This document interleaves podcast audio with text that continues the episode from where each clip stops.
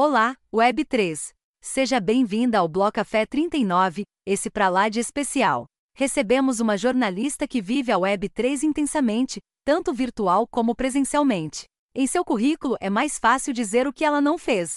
Segundo ela, a descentralização precisa ser questionada e discutida antes que seja tarde demais. E pontua: o romantismo pode atrapalhar o amadurecimento do ecossistema. Portanto, prepare-se para um episódio que traz ao palco os dois lados da moeda. Nossa convidada, que já esteve no Everest e Kilimanjaro, descreve a epifania que teve durante a leitura de um artigo que revelou a disrupção, e somente estará confortável quando assistir à equidade de gênero entre líderes de empresas e rodadas de financiamento. O seu sonho hoje? Uma foto com a Mia Murati. Afinal, ela já está satisfeita com as fotos que ela já tirou com os homens da web, como Sir Tim Berners-Lee e Mark Zuckerberg, e ainda revelou seu lado degen desde suas primeiras tentativas para comprar Bitcoin. Um episódio fantástico que você não pode perder por nada. Bora pro rolê? Pegue o seu café e vamos falar de blockchain.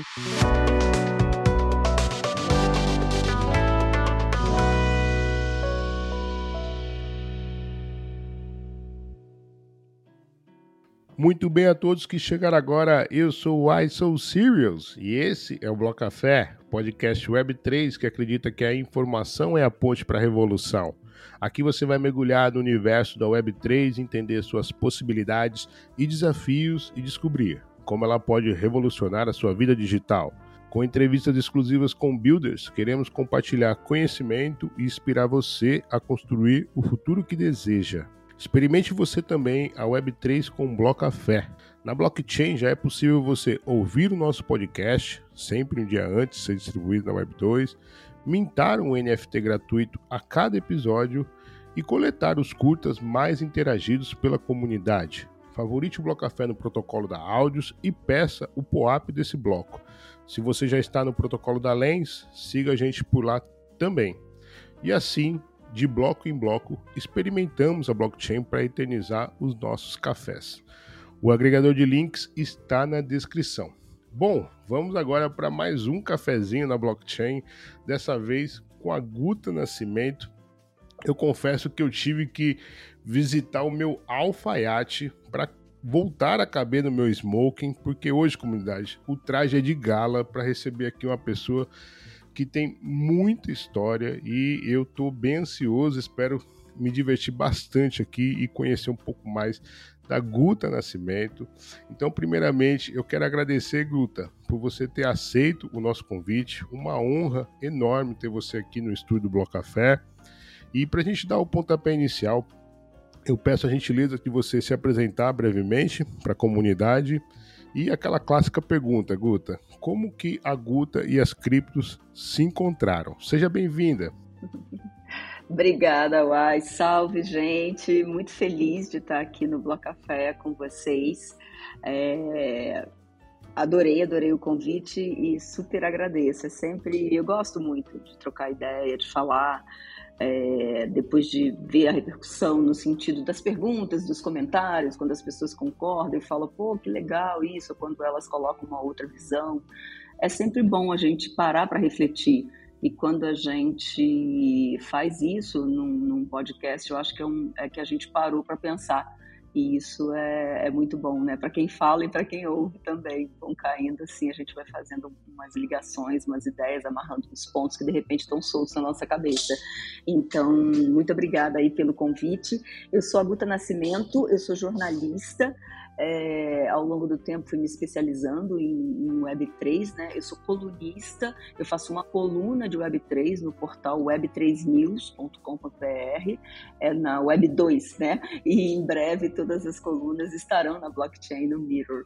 Mas eu sou eu gosto muito uma parte que eu faço e trabalho muito é com onboarding né que é o famoso boas-vindas então eu faço palestras, muitas palestras presenciais em diversos ambientes e escopos da sociedade. Eu faço, participo de muitos painéis, por ser jornalista, eu medio muitos painéis. Eu faço muitas lives, né, muitos talks. É, sempre o que eu gosto mesmo de fazer é, é, eu dou aula em cursos, já dei aula em vários cursos e continuo sendo chamada para dar aulas pontualmente em alguns cursos. É, o que eu gosto é de fazer essa introdução ao Web3. Eu gosto de falar de Web3 para quem não conhece a Web3 é, para conhecer, porque a Web3 é um grande guarda-chuva de tecnologias, assim como foi a Web 2, assim como foi a Web 1. Né? A gente tem, é um momento de desenvolvimento da tecnologia que a gente está vivendo, na qual, como se fosse um guarda-chuva, você tem várias tecnologias ali a partir da blockchain e outras que vão na paralela, né, como inteligência artificial, metaverso, e quando tudo isso se encontra, a gente tem uma a gente está vivendo uma fase muito muito importante. Então eu gosto de falar porque a Web3 tem várias portas de entrada, né? Tem gente que entra pela cripto, tem gente que entra pelos NFTs, tem gente que entra pelos games, é, tem gente que entra pela blockchain, pela tecnologia, programação em si, são várias portas de entrada. Eu costumo dizer que não importa a porta de entrada, o importante é as pessoas começarem a se conectar e entenderem, porque quando a gente entende as mudanças tecnológicas, a gente entende as mudanças do nosso comportamento e a gente começa a entender mais o nosso tempo. E isso ajuda muito, tira uma tensão que fica assim quando as pessoas ficam, ai meu Deus, não entendo, nossa, não entendo, como pode?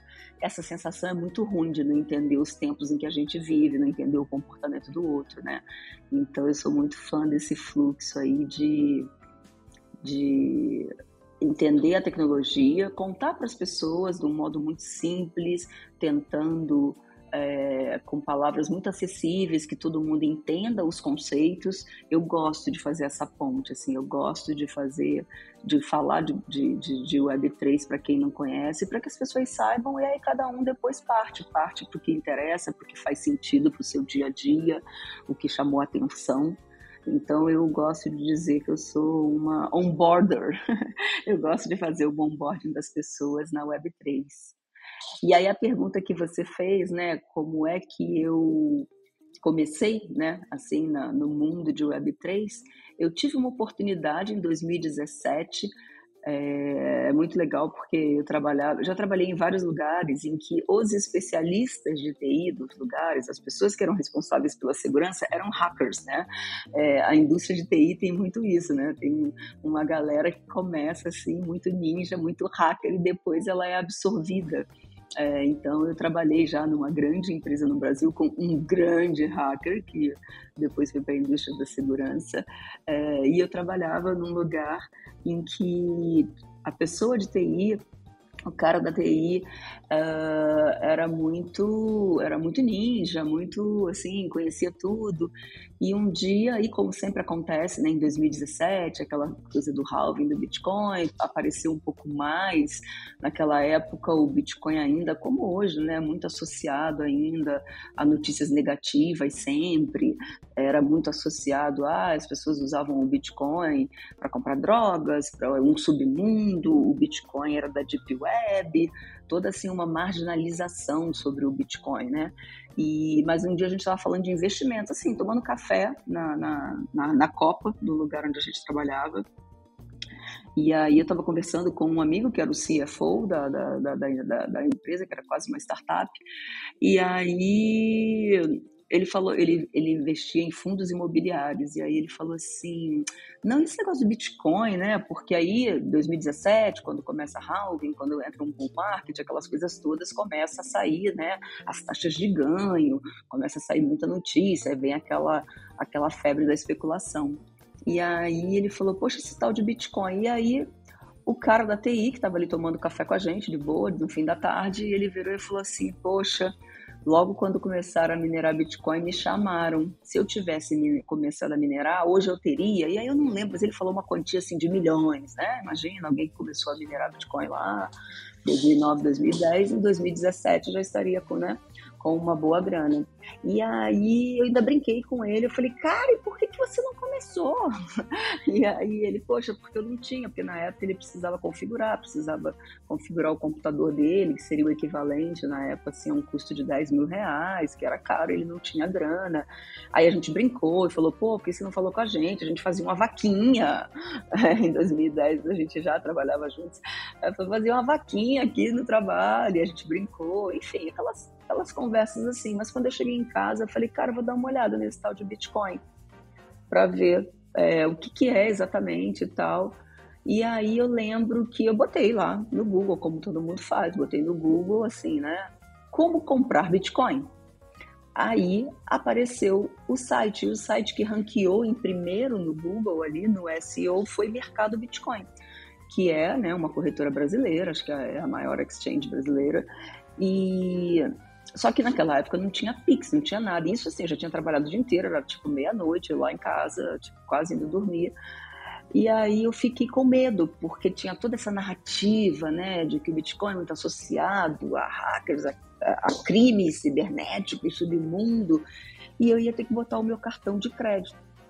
E aí eu fiquei com medo, eu falei, cara, eu não conhecia, assim, hoje em dia o mercado Bitcoin você acha até um endereço, né, na página, na home oficial, mas eu não sabia o que era mercado Bitcoin, o que que era, que era uma exchange, o que que, né, tudo muito assim, eu falei, cara, eu não vou botar meu cartão de crédito nesse site, fiquei com medo, tive aquele receio com a cabeça contaminada pelo que eu só via, as notícias sempre negativas, né, e aí eu falei, vou fazer o seguinte, eu vou ver se eu consigo pedir, o banco vive me oferecendo um cartão de crédito. Eu falei, vou pedir um cartão de crédito com um, um limite muito pequenininho, só para fazer uma compra, porque se é, der ruim, clonarem meu cartão, esse site for alguma coisa, etc e tal, eu vou, né, assim, uma quantia pouquinha que eu consiga me virar para assumir esse prejuízo.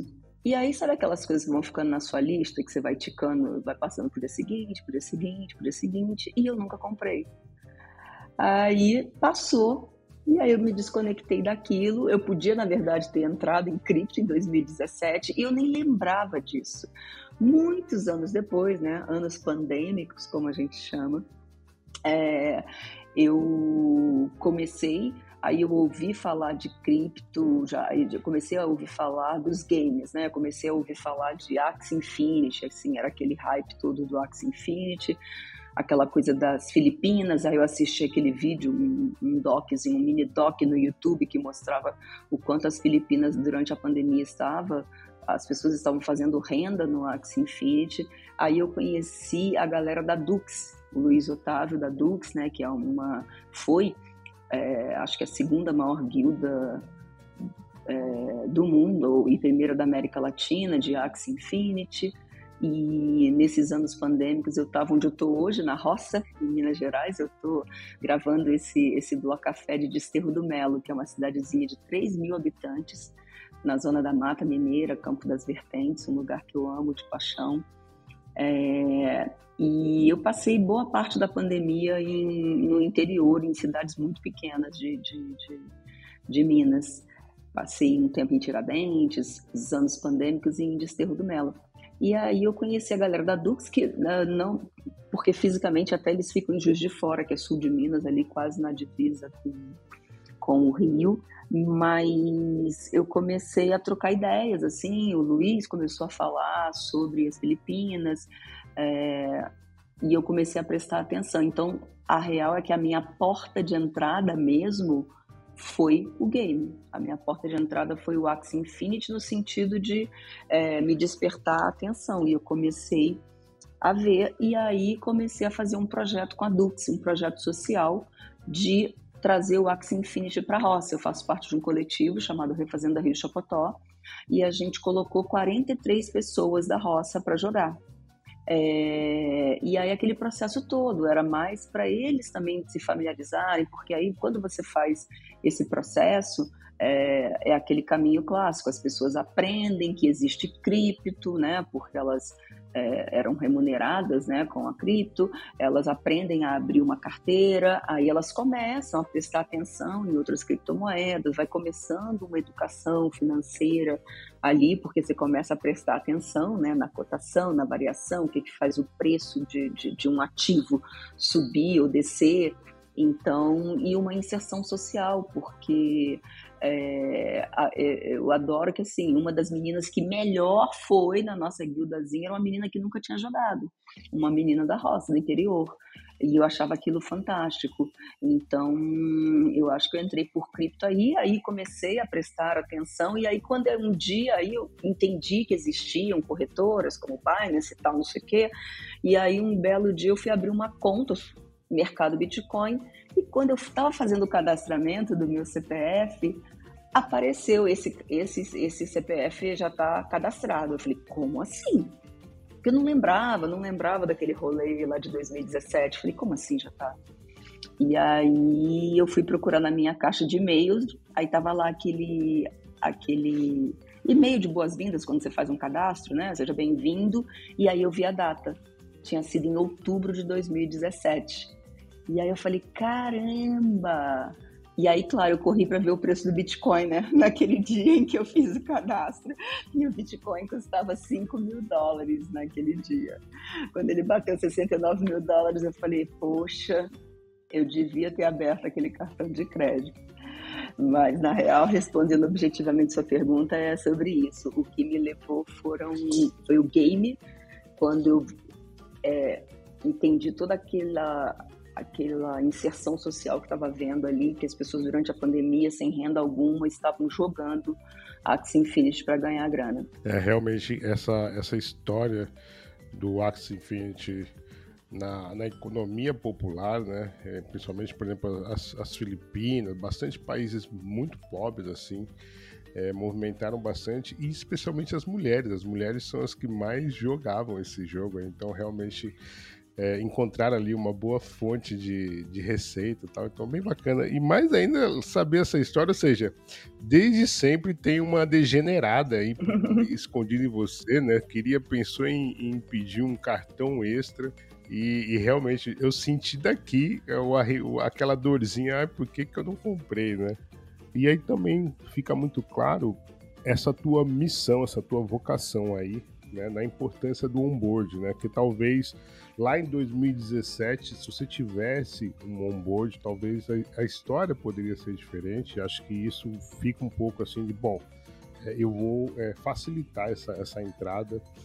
E uma das coisas que a gente é, com certeza é responsável por isso, você também comentou, é a questão da imprensa, né, da, da mídia, é, as notícias que a gente vê elas normalmente, raramente são boas, é, principalmente agora, a gente está vendo a SEC, é, a CVM dos Estados Unidos, numa caçada, somente essa semana da gravação, é, ela resolveu taxar de security diversas altcoins, entre elas a Cardano, a Solana, a Chiles, NIR, enfim, várias outras é, ativos, né, como securities, depois resolveu uh, processar num dia a Binance, no dia seguinte a Coinbase, enfim. Guta, como é que você está vendo esse movimento da SEC e assim, a tecnologia está fugindo dos Estados Unidos? Tem várias camadas né, que a gente pode analisar toda essa movimentação. A primeira é que quando eu entendi o que era cripto, eu entendi o quão disruptivo era e o quão ameaçador a um sistema financeiro é. Né? E o sistema financeiro é a base do sistema que, né, é, que rege um pouco as nossas vidas, né? É, as economias, o dia a dia das pessoas.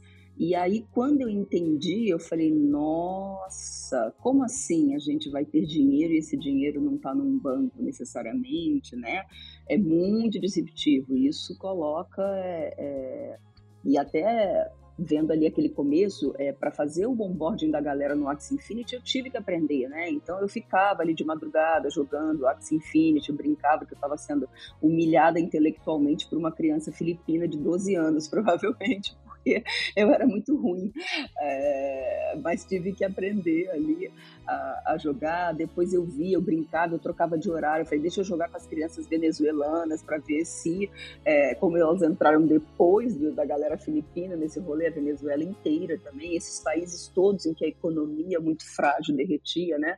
São países que aderem muito rapidamente a cripto. A gente tem o Líbano, o Líbano derreteu literalmente, né? É um país em frangalhos hoje e o Líbano está todo na cripto. A gente está começando a ver a Argentina é, entrar cada vez mais em cripto. É muito, uh, vários países da África é muito grande a, a presença já da cripto na África. São todos países. Quanto mais a economia de um país, a moeda de um país fica frágil, mais essas pessoas vão buscar como sempre foi, né? Buscavam no dólar, a gente tem lugares muito pobres com uma economia dolarizada porque a moeda é, e assim sempre foi, sempre, sempre um pouco é uma mecânica, né, de uma lógica financeira e uma lógica de mundo que se perpetua há muito tempo. É, então, quando eu entendi o quão cripto era disruptivo, eu falei, nossa, isso ameaça. E aí eu sempre falo isso quando eu vou contar a história do Satoshi Nakamoto, é, que nunca, que seja um pseudônimo, que seja uma pessoa, que seja um grupo, tanto faz, mas nunca ter assumido a sua identidade é porque ele sabia, ele sabia, é, ele é uma pessoa, o grupo, enfim, seja lá quem for, é, Satoshi Nakamoto sabia o risco que correria, porque quando você olha a história das pessoas que afrontam o sistema de alguma maneira, elas a gente teve no Brasil agora recentemente no Web Summit a Chelsea Manning. Chelsea Manning é, é, é uma famosa, né, whistleblower, como a gente fala, uma pessoa que denunciou crimes de guerra americana e ficou presa. Né? Hoje em dia ela veio ao Brasil até pelo protocolo da NIM, é, é, que é um protocolo que discute muito a privacidade. É, você vê pessoas como a Sandy, que estão presas até hoje. Você vê pessoas como o programador, o cara que programou o Tornado Cash fica preso, né? É, é, você programar é muito. Né? Como é que você faz? Um cara que programou, fez uma coisa, né? ele é um programador, ele fez um código ele está preso de uma coisa que nem regulamentação tem. Então, como é que você pode estar tá preso por algo que não tem regulamentação? É meio louco isso, mas para ver o quanto, porque ele inventou uma coisa mesmo, né? O código de misturador é, é, é, é uma coisa, o quanto isso é, deixa essa lógica de sistema da segurança do sistema financeiro frágil. Então, Satoshi Nakamoto sabia, provavelmente teria sido preso, perseguido por algum motivo, alguma coisa, porque cripto é muito disruptiva. E eu acho que, assim, o que eu vejo agora, essa movimentação toda da SEC é, começando né, a fazer isso, e o Guta, é, e isso eu sei que é uma coisa polêmica e que divide as pessoas, e eu falo, gente, e tá tudo bem discordar, viu? Tá tudo bem eu achar uma coisa, você aí do outro lado achar outra, e tá tudo certo. É, eu sou a favor da regulamentação da cripto e entendo que se, pode ser, não foi criado para isso, vamos, né, quem criou o Bitcoin não era para isso, mas hoje em dia é um ativo, se tornou um ativo econômico e eu acho que a regulamentação vai trazer mais dinheiro institucional. E o dinheiro mais dinheiro institucional vai fortalecer o ecossistema como um todo. É, mesmo entendendo, eu sei que as pessoas que são contra, é, eu sei porque que elas são contra e respeito esse ponto de vista e entendo e juro, eu adorei quando você me falou da, que eu tenho uma coisa degenerada dentro de mim e tem mesmo, porque às vezes metade de mim fala assim, ai meu Deus, por que, que esse, esse, dinheiro institucional não vai embora e volta e deixa assim, só a gente, os malucos lá da cripto, sabe? Quando era só a galera de cripto ali e tinha aquela volatilidade, né? Eu acho que os ativos em cripto depois eles vão perder a volatilidade, quanto mais dinheiro institucional entrar e mais um ativo ele se tornar, é, eu acho que vai é, que a volatilidade vai ficar menor, né? É, como todos, como grandes ativos, né? Se você tem como ouro e outras commodities que você tem, que já não tem essa volatilidade toda. Mas é, eu acho que é meio inevitável que a gente caminhe nesse sentido, porque blockchain é uma tecnologia muito poderosa, disruptiva, ela vai ser adotada em massa. Então, na minha cabeça, assim, é meio natural que venha a regulamentação das criptos, por ser, né, um desses braços aí da, da, da blockchain. Vai entrar dinheiro institucional nisso e a regulamentação é para proteger as pessoas, porque o que a gente vê hoje é muito cruel. Eu vejo assim pessoas de faixa como que trabalham como faxineira a vida toda e que tem uma poupança de 5 mil reais, que foi tudo que conseguiu juntar numa vida inteira, lavando, limpando a casa dos outros, né? que é o trabalho de uma faxina, e aí cai numa corretora picareta, nesses golpes que tem tanto e tem mesmo, né? Eu acho que a mídia não está errada em noticiar porque esses golpes existem, mas o problema é que elas só noticiam isso, então aí está errado. Está errado você só mostrar o lado ruim de alguma coisa, né? Então, mas também entendo o porquê disso. Aquilo que eu estava falando no início, quando a gente entende as coisas, você consegue ter uma visão macro. Né? O sistema começa porque a mídia é muito financiada. Quem são os grandes anunciantes, os maiores anunciantes? São os bancos. E os bancos não queriam cripto porque né, ele não quer dinheiro, não quer um ativo econômico fora dele, do, do, sistema bancário financeiro. Então começa assim essas, essas coisas, os bancos, e quem está já há muito tempo começa a ver os bancos flertando, os bancos, eu gosto como diz o, o Zulu, que fala o banco laranja, oferecendo carteiras de fundos já de cripto, que só tem Bitcoin e Ethereum, né? mas você vê o banco roxo, então, parafraseando o Zulu, que é um grande influenciador cripto, é, é, já anunciando, você já vê é, grandes empresas, até varejistas, como o, o Magazine Luiza oferecendo né, Bitcoin, a gente começa, você começa a ver a entrada das criptos, ainda que você né, não é a posse da cripto, tem toda essa discussão e a gente sabe, o, você não está comprando cripto, tá, né? É, você está fazendo, porque assim como o nosso dinheiro está no banco, não está lá, enfim, também a gente depende do banco repassá-lo para a gente, o nosso próprio dinheiro. Mas é, é, eu, come, eu vendo essa, essa coisa macro, eu acho assim, né? O, o, sistema primeiro ele tentou de toda maneira é, é, é, criminalizar cripto. Depois ele começa a flertar, porque o mercado financeiro olha para esses ganhos, né? Você imagina as carteiras de um fundo, né? O que que te diz? Eles falam assim, não, é, mercado de risco você só bota 5%. Aí a pessoa vai lá e bota 5%, e nessa volatilidade dos bull markets de cripto, os caras ficam loucos. Os caras ficam loucos numa operação, porque eles trabalham com margens muito pequenas, às vezes, né? 5%. Quem faz ali o day trade sabe, né? Putz, cara, fechar o dia com 7%, uhul. Então, quando eles veem essa possibilidade de ganhos você vê o sistema financeiro flertando com a cripto, né? Mas eles querem essa alta volatilidade, mas eles querem segurança. Aí eu brinco, né? Eu brinco com os meus amigos do mercado financeiro tradicional. Poxa, é cripto só tem scan? Aí eu falo, ah, que a segurança bota na renda fixa a Selic aí tá bombando, dorme tranquilo com seu dinheiro lá na Selic. É, mas sabe aquela cobiça, né? Você quer, você quer fazer 100%, 120% e você quer segurança. Eu acho que as duas coisas são excludentes. Eu acho que vai ter a regulamentação e a regulamentação permite é, que você processe que você enquadre essas, essas, essas corretoras picaretas, essas pessoas que roubam dinheiro das outras, para a gente conseguir ter a regulamentação de alguma forma vai trazer um pouco mais de educação, educação que eu digo das pessoas saberem mais e caírem menos nesses golpes, né?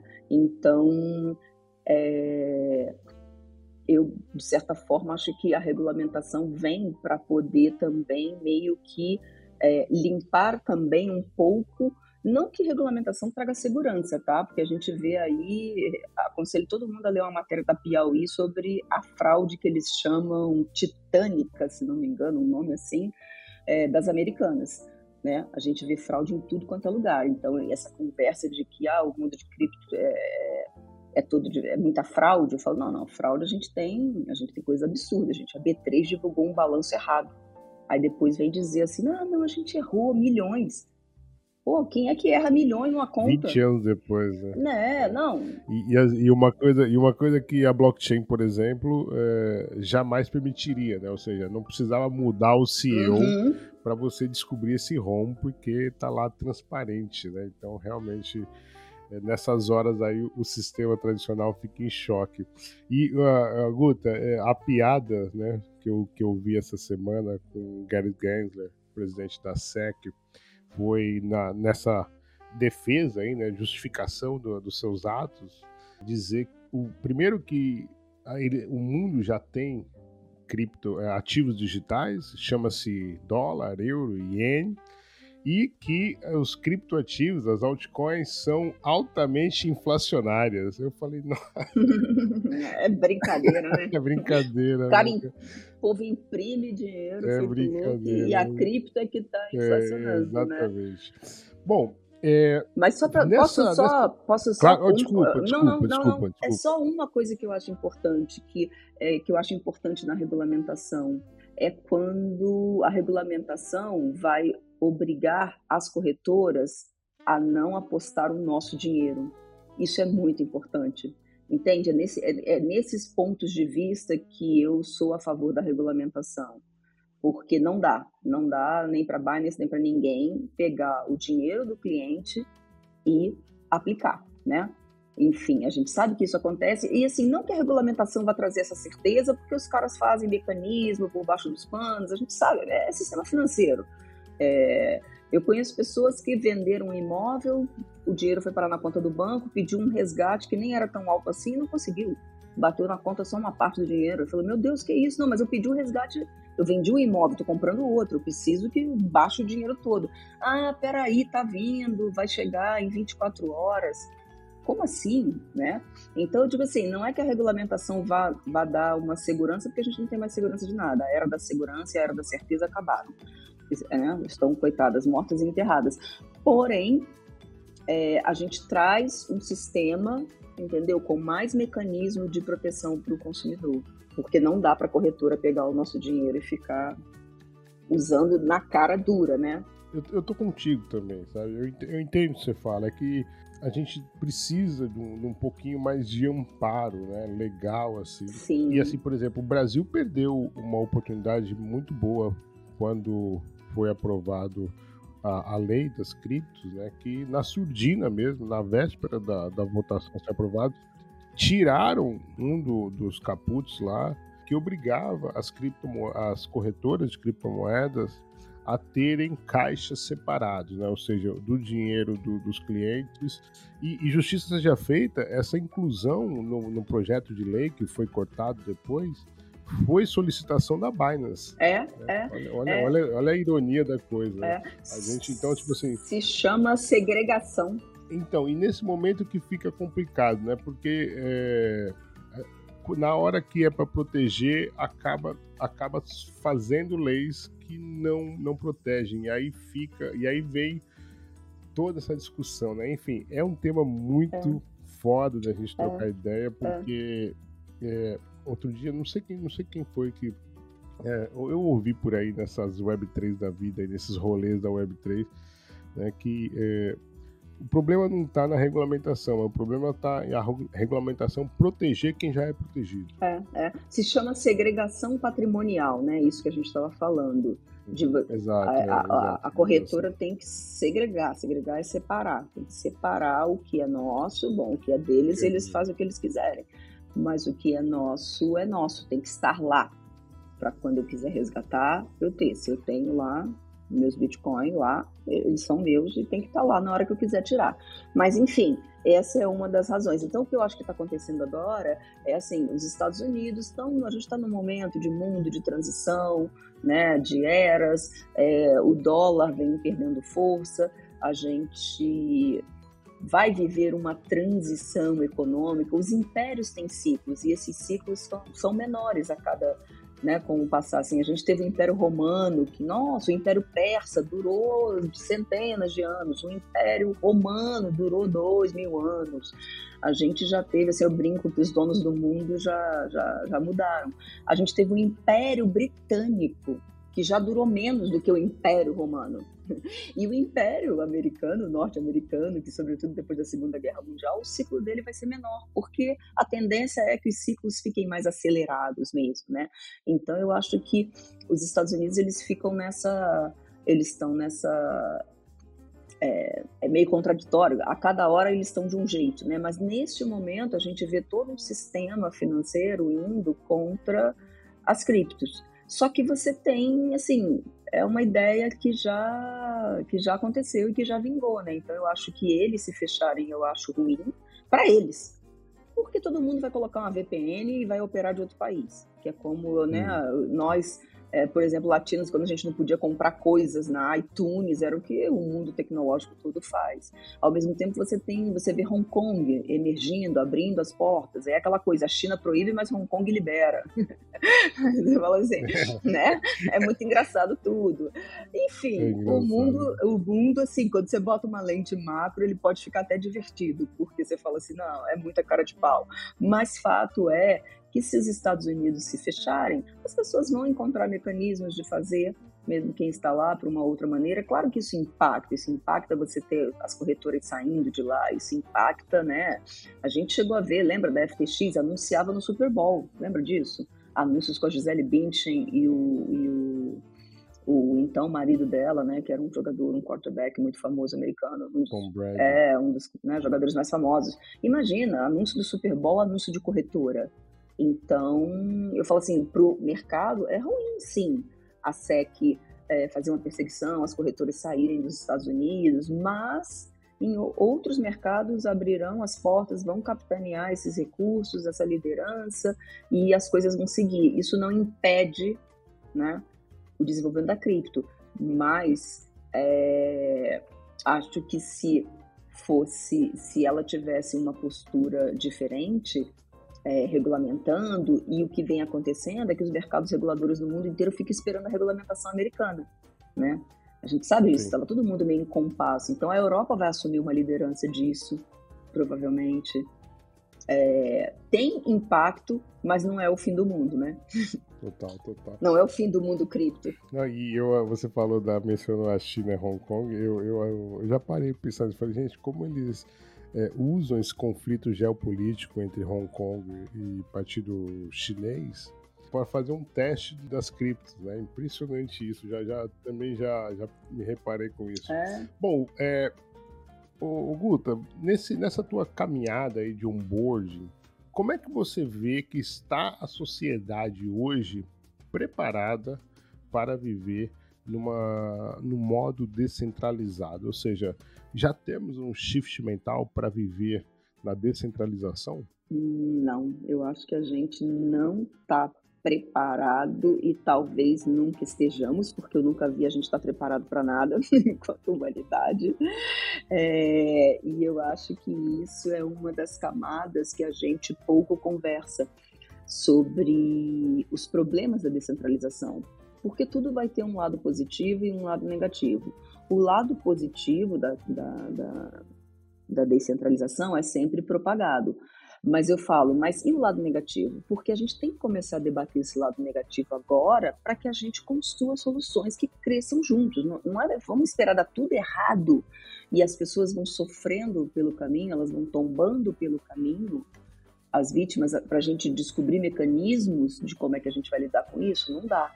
Né? Não dá para a gente entregar é, as pessoas. Uma coisa que eu sempre falo nas palestras, talks e painéis, eu falo, ok, então a gente vai ter uma blockchain, a gente vai ter uma rede social descentralizada. Eu sou super fã do Lens, acho o projeto incrível, participo lá, aposto com regularidade. Agora até nos últimos dias nem tenho postado muito, mas eu gosto, eu gosto da descentralização, eu acho esse conceito fantástico pelo acesso que ele promove. Eu sou fã da ciência descentralizada. É, me revolta, me revolta saber que uma pesquisa científica acadêmica tem que pagar 10 mil dólares para sair na Nature porque eu conheço essas revistas todas, essas revistas que chancelam, assim, é uma. Você paga, você só publica um artigo científico nessas revistas todas se você pagar 10 mil dólares. E as universidades não têm. Né? As universidades ricas, claro, têm, tem até pacote, você paga uma assinatura de não sei quantos milhões lá por ano, e aí você pode publicar quantos artigos você quiser. Então, se você está numa, numa você está numa Stanford, você está numa Oxford da vida, você publica. Mas assim, eu tenho, eu conheço pesquisadores brasileiros, por exemplo, que pesquisas fantásticas de biologia na Universidade Federal do Rio de Janeiro que não conseguem publicar. E tem todo um impacto se você não publica, porque é um mercado, né, como todos os outros. Se você, quando você tem, você tem uma pesquisa, né, um pesquisador, um cientista que publica, ele usa aquilo, né, para ter uma notoriedade e ele recebe mais investimentos de entidades particulares, de laboratórios, para desenvolver mais. Então é muito importante, não só pelo conhecimento de você publicar, mas aquilo vai te ranqueando, vai te dando pontos para você pedir grants e conseguir aportes para continuar desenvolvendo sua pesquisa ou outros. Então, é, eu fico absolutamente é, revoltada que, assim, a Universidade Federal lá do Rio não tem, Departamento de Biologia não tem para publicar nem em revistas menores, não tem nem 2.500 dólares para publicar um artigo envolvido. Eu fico imaginando todo o conhecimento científico e acadêmico que a gente tem na África, sabe? Gana tem uma política de dengue, tem estudos, tem uma experiência em lidar com a dengue, que lá é endêmica também, fantástica. E a gente não, a gente não fica, né? A gente não, não, não é publicado, não é divulgado, não é registrado. Então a gente tem assim uma ciência que é apagada pela falta de dinheiro das instituições para publicarem. Então eu falo assim, nossa, eu sou muito fã da, da sci-fi que eles chamam, né, de ciência, SCI-Fi, que os pesquisadores vão poder publicar. Mas aí qualquer pessoa vai poder publicar, certo? Então eu vou poder pegar uma pesquisa, assim como eu, eu falo, é, quando eu falo que a gente não está preparado, você pergunta se eu acho que está preparado, a gente não está preparado para a Wikipedia a Wikipédia, uma vez, sei lá porque eu estava fazendo um trabalho, eu precisei entrar, na, eu fui consultar a Wikipédia sobre a sacarose. Quando eu entrei no verbete de sacarose que eu li, eu fiquei passando mal, assim, porque só faltava dizer que sacarose cura o câncer. Só faltou isso, porque dizia que, assim, olha, tem uns estudos, aí citava umas, uns institutos obscuros que ninguém nunca ouviu falar, que dizia que a sacarose poderia ajudar no combate a algumas doenças. Eu falei, não, para tudo, gente essa página aqui foi visivelmente escrita pela indústria da sacarose. Isso aqui é um absurdo. Aí eu falei com um amigo que trabalhava na assessoria da Sociedade Brasileira de Endocrinologia, do tipo, pelo amor de Deus, porque assim, eu também não tenho conhecimento científico, eu não consigo entrar lá e defender nada sobre contra a sacarose, mas eu falei assim, pelo amor de Deus, gente, isso é um absurdo. Isso é um absurdo que está aqui. Então, eu acho que a Wikipedia mostrou, né? O que, que, vai acontecer? Qualquer um vai poder pegar uma pesquisa, manipular os dados, tem sempre um instituto picareta para aprovar, pagou, levou, publica e está lá publicado. A gente vai ter que ter o quê? A gente vai ter que ter validadores, né? A gente vai ter que ter é, quem valide. Isso a gente vai ter que se organizar, porque é descentralizado, qualquer um pode ir lá e publicar, certo? E isso é a beleza da coisa. Só que como é que a gente vai fazer? Como é que a gente vai fazer numa rede social descentralizada em que você, é, quando alguém fizer publicações e postar é, coisas racistas, homofóbicas, pedofilia, o Orkut fechou por causa da pedofilia, porque a rede de pedofilia mundial, que é um business, é um dinheiro que gera dinheiro, invadiu o Orkut de tal maneira, aí lembra, aqui no Brasil, é, é, uh, o, o, poder público ficava querendo que o Google entregasse os dados. Bom, a discussão que a gente vê com o WhatsApp e várias coisas. Né? Mas lembra como o Orkut, quem é do tempo do Orkut, o Orkut uma época foi invadido pela pedofilia, é, pela indústria da pedofilia. Como é que a gente vai fazer isso na blockchain? Quando alguém subir, publicar um conteúdo pedófilo, como é que a gente, como sociedade, vai lidar contra, com isso? Entendi, eu sou a favor da descentralização, que seja público, todo mundo possa subir alguma coisa na blockchain e que fique lá para sempre. Mas vai ficar lá para sempre? Um assassinato? Uma violência? Eu falo isso porque eu me revoltei um dia quando. Acho que foi um dos primeiros casos, pelo menos um dos primeiros casos a ter notoriedade, em que um, um homem nos Estados Unidos, uma cidade do meio oeste americano ou algo assim, não lembro exatamente, qual é o estado, ele postou no Facebook, vou matar uma pessoa hoje. Aí ele saiu na cidadezinha dele, foi lá numa, numa loja lá, entrou isso fazendo, acho que live pelo FaceTime, e matou uma pessoa. Aí esse conteúdo viralizou, né? Aí a gente sabe, as redes sociais ganham muito quando alguma coisa viraliza, né? Que aumenta a taxa de engajamento, vai tudo ali. E aí o Facebook emitiu uma nota dizendo que ele não era responsável pelo conteúdo. Eu falei, não, não, desculpa. É um assassinato. É a imagem de uma pessoa sendo morta. Isso não é conteúdo. Isso é um crime. Quando você passa a tratar crime como conteúdo, né? Assim, com a desculpa de que ah, é um conteúdo. Não. Não. É, como é que a gente vai lidar com isso? A gente vai acabar chegando talvez num lugar, eu fico pensando qual a solução para isso, né? A gente vai ter que ter validadores, né? Validadores no sentido de, por exemplo, nos, nos artigos científicos, a gente vai criar chancelas, né? Pessoas, instituições que vão validar aquilo que está na blockchain, porque da blockchain vai publicar, vai ser publicado tudo. Eu falo, então talvez seja mais do mesmo, né? talvez isso já acontece um pouco, né? Você escolhe quem você vai. Você vê pessoas que acreditam em tal coisa, pessoas que acreditam em outra coisa. É. Né? A gente viu o país dividido pela vacina. Tem gente que acredita em tudo. Então você acredita, né? A gente chegou nesse lugar em que você escolhe em quem acreditar e monta toda uma tese, etc e tal. Eu falo, é, a gente vai ter que lidar sim com a blockchain, mas a gente poderia já desde o início já ir construindo então esses validadores. Validadores que eu digo não no sentido de que eles tenham alguma autoridade que eles não terão, né? Mas a gente vai ter. Em que, que eu acredito? Vai vir aí o, o deepfake, já está aí o deepfake. A gente não vai confiar em nada. O que está acontecendo é uma grande quebra da confiança, né?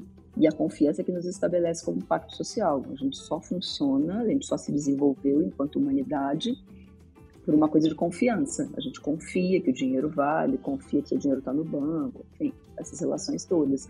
Então, eu acho que a descentralização traz muitos desafios, que era bom a gente já estar tá debatendo agora, para a gente pensar como é que a gente vai fazer. Né? E a gente só fica falando que é o máximo, que é o máximo, que é o máximo. Eu falo, não, é o máximo, eu também acho. E, e vou ficar muito feliz de ver um pesquisador poder publicar um artigo sem ter que pagar 10 mil dólares para uma chancela. Mas os picaretas também vão. Você sabe que o Paulo Zago, nosso padrinho do Bloco Café, ele, ele trouxe isso aqui, né? Que é, citou até o Einstein, né? Que o Einstein ele morreu extremamente é, chateado com a sua maior invenção porque usaram ela para fazer a bomba atômica, né? E, e acho que é, é, um pouco isso. Eu concordo demais quando você fala que a gente acaba fantasiando, romantizando a descentralização e não trazendo os pontos, né? E por isso que eu gosto sempre de trazer esse, esse outro lado da moeda, muito bom. Continuando nessa pegada do onboarding, eu queria trazer também a segurança digital. Recentemente eu tive no Twitter Space com o protocolo DeFi estava apresentando a sua. Na verdade, era um, uma interface amigável, né? Um, eu chamo. Eu não, né? A Web3 chama de DeFi Wallet, né? Fintech na frente e Web3 atrás.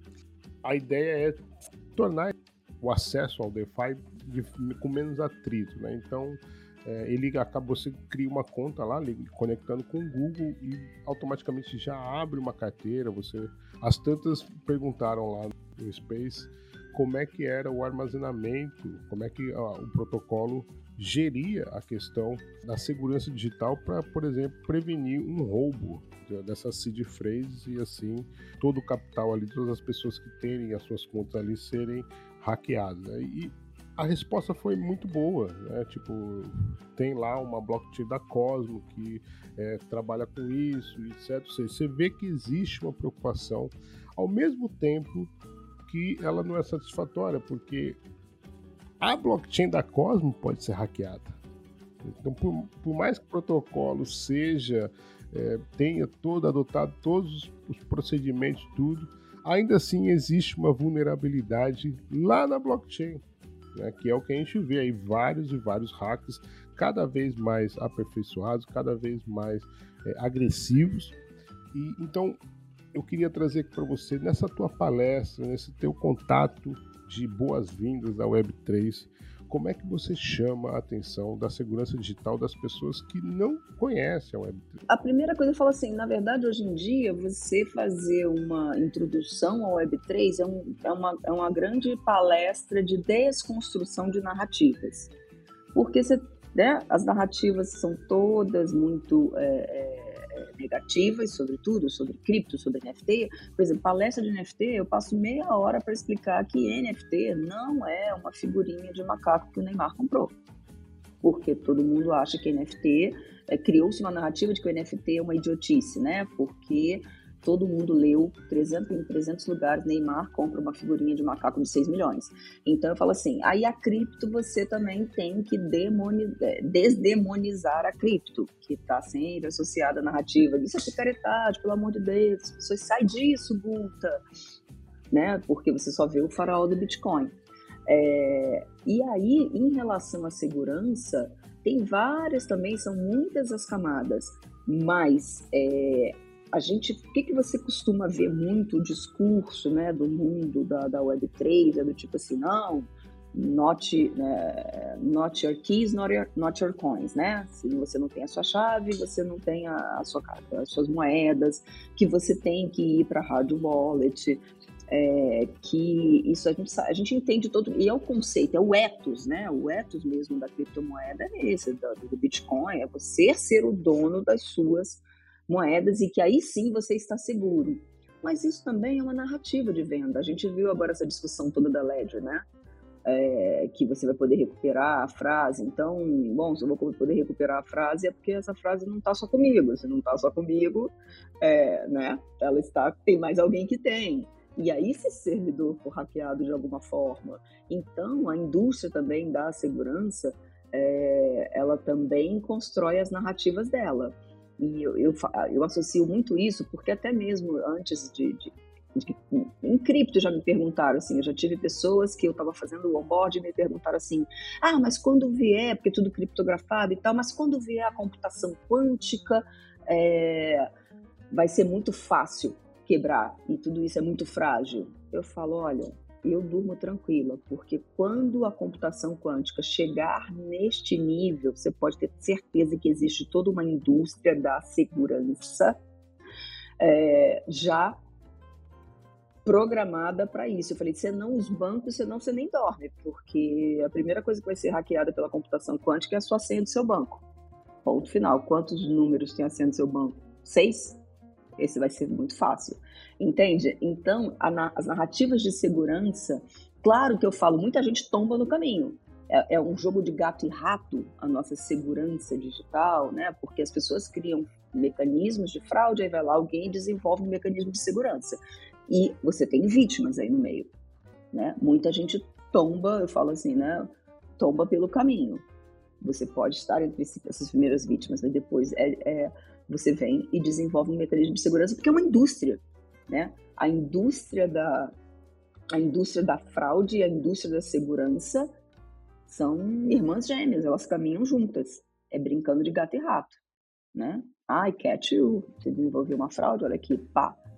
Aí você fica, a indústria da fraude fica mais esperta, ó, oh, vou fazer isso. Aí vem a outra. Entende? No fundo, quando você começa a botar essas lentes macro, você vai vendo que tudo é questão de narrativa.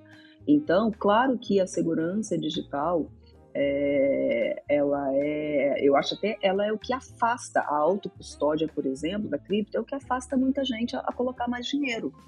Eu conheço pessoas que uh, gostam da, da volatilidade, da, da, rentabilidade da cripto, da volatilidade, botariam mais dinheiro, mas tem medo da autocustódia porque autocustódia, você a gente tem, né, vários mecanismos assim, é, o, é esse mundo da programação quando você quando você é da área de tecnologia, você tem mais segurança.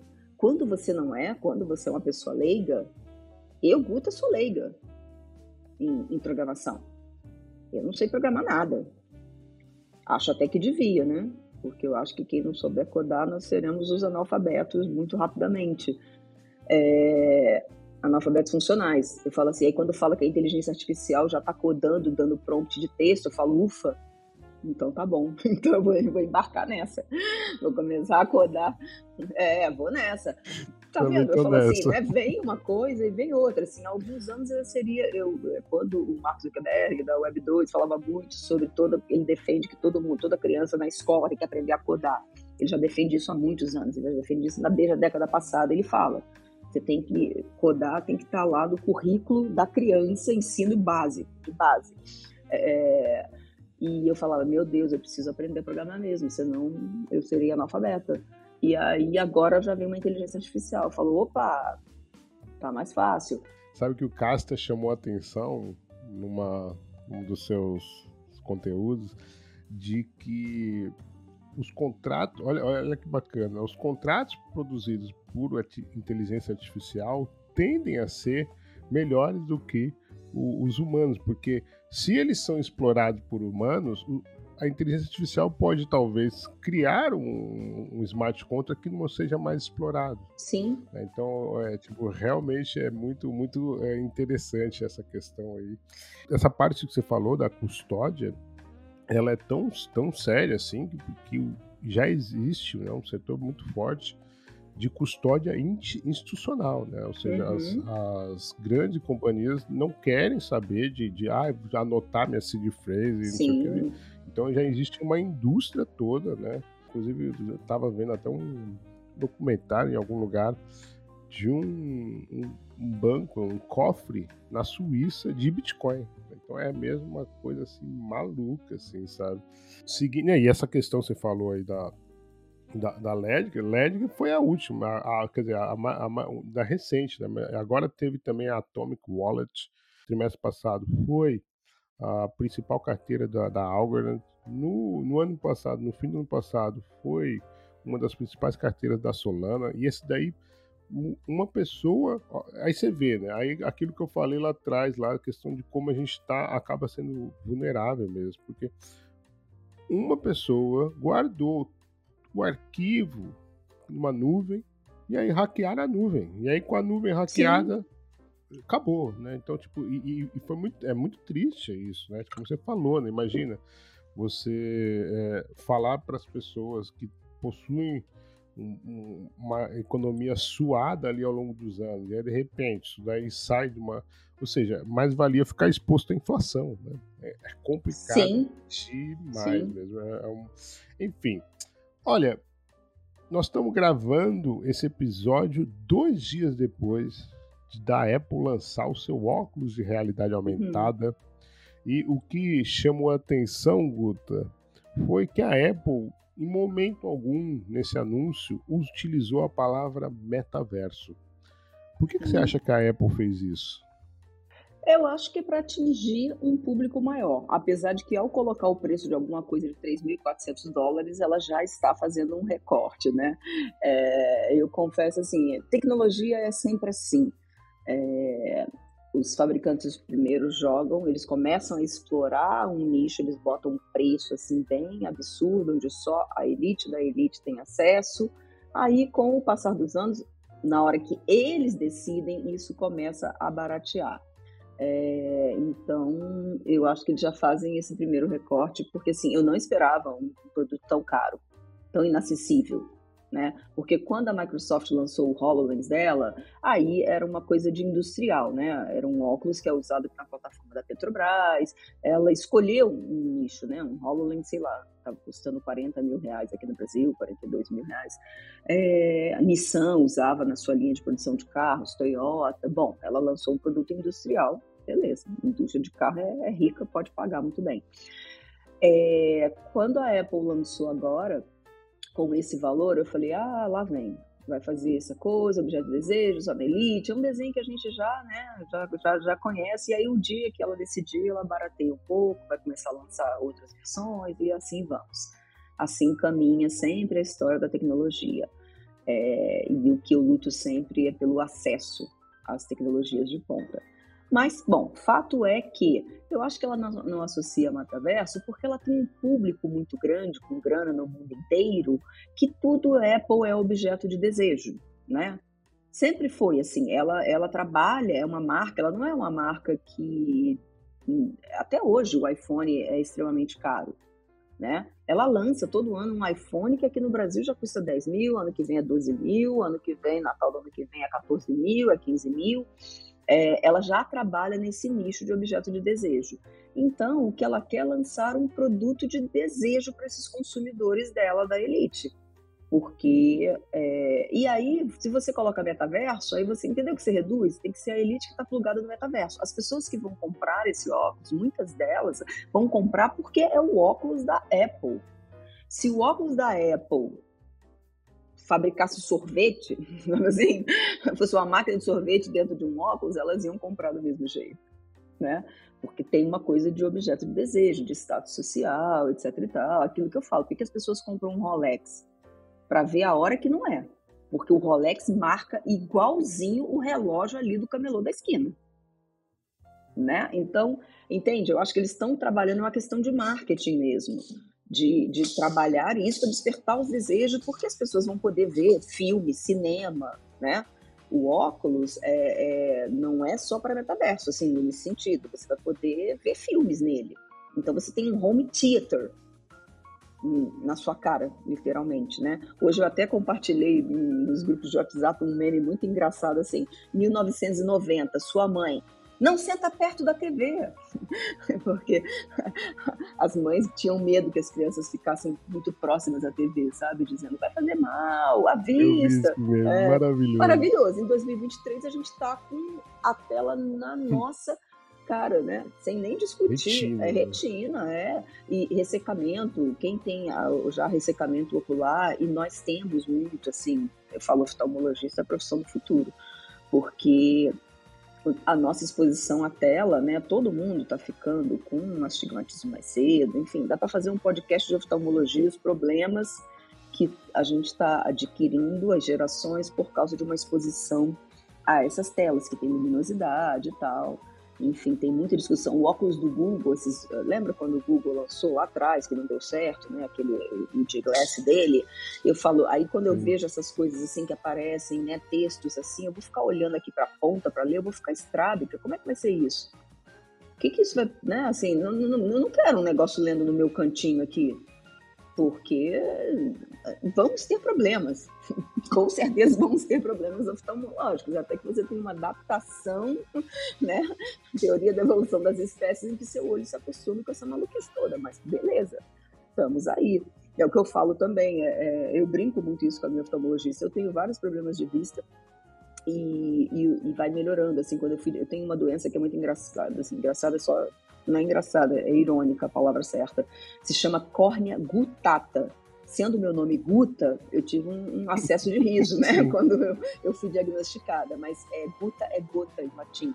É, e é uma coisa que quando eu fui diagnosticada, 10, 11 anos atrás, não tinha cura, eu teria que fazer um transplante.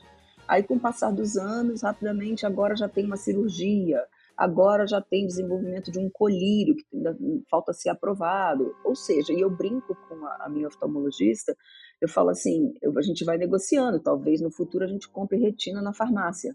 Né? Tipo, ah, peraí, minha retina tá ruim aqui, tá estragada pelos óculos, tudo que eu uso, eu fico o dia inteiro no metaverso, me dá aí um, uma retina nova para colocar.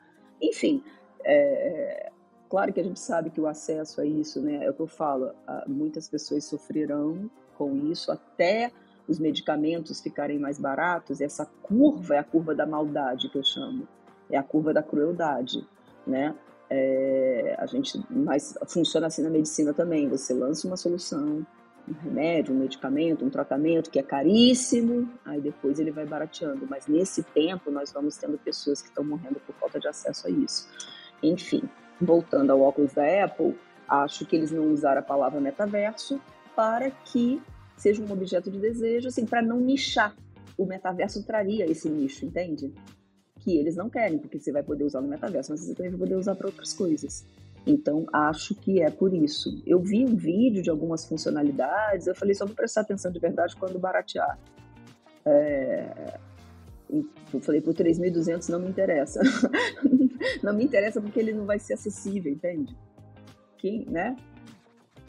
Nem mesmo nos Estados Unidos é caro, 3.200 dólares é caro, tomar 3.200, 3.400, você falou, enfim, algo assim. É, eu, eu hoje, entre colocar 3.500 dólares num óculos de realidade aumentada e comprar Bitcoin, evidentemente que eu vou na segunda opção, né? Claro.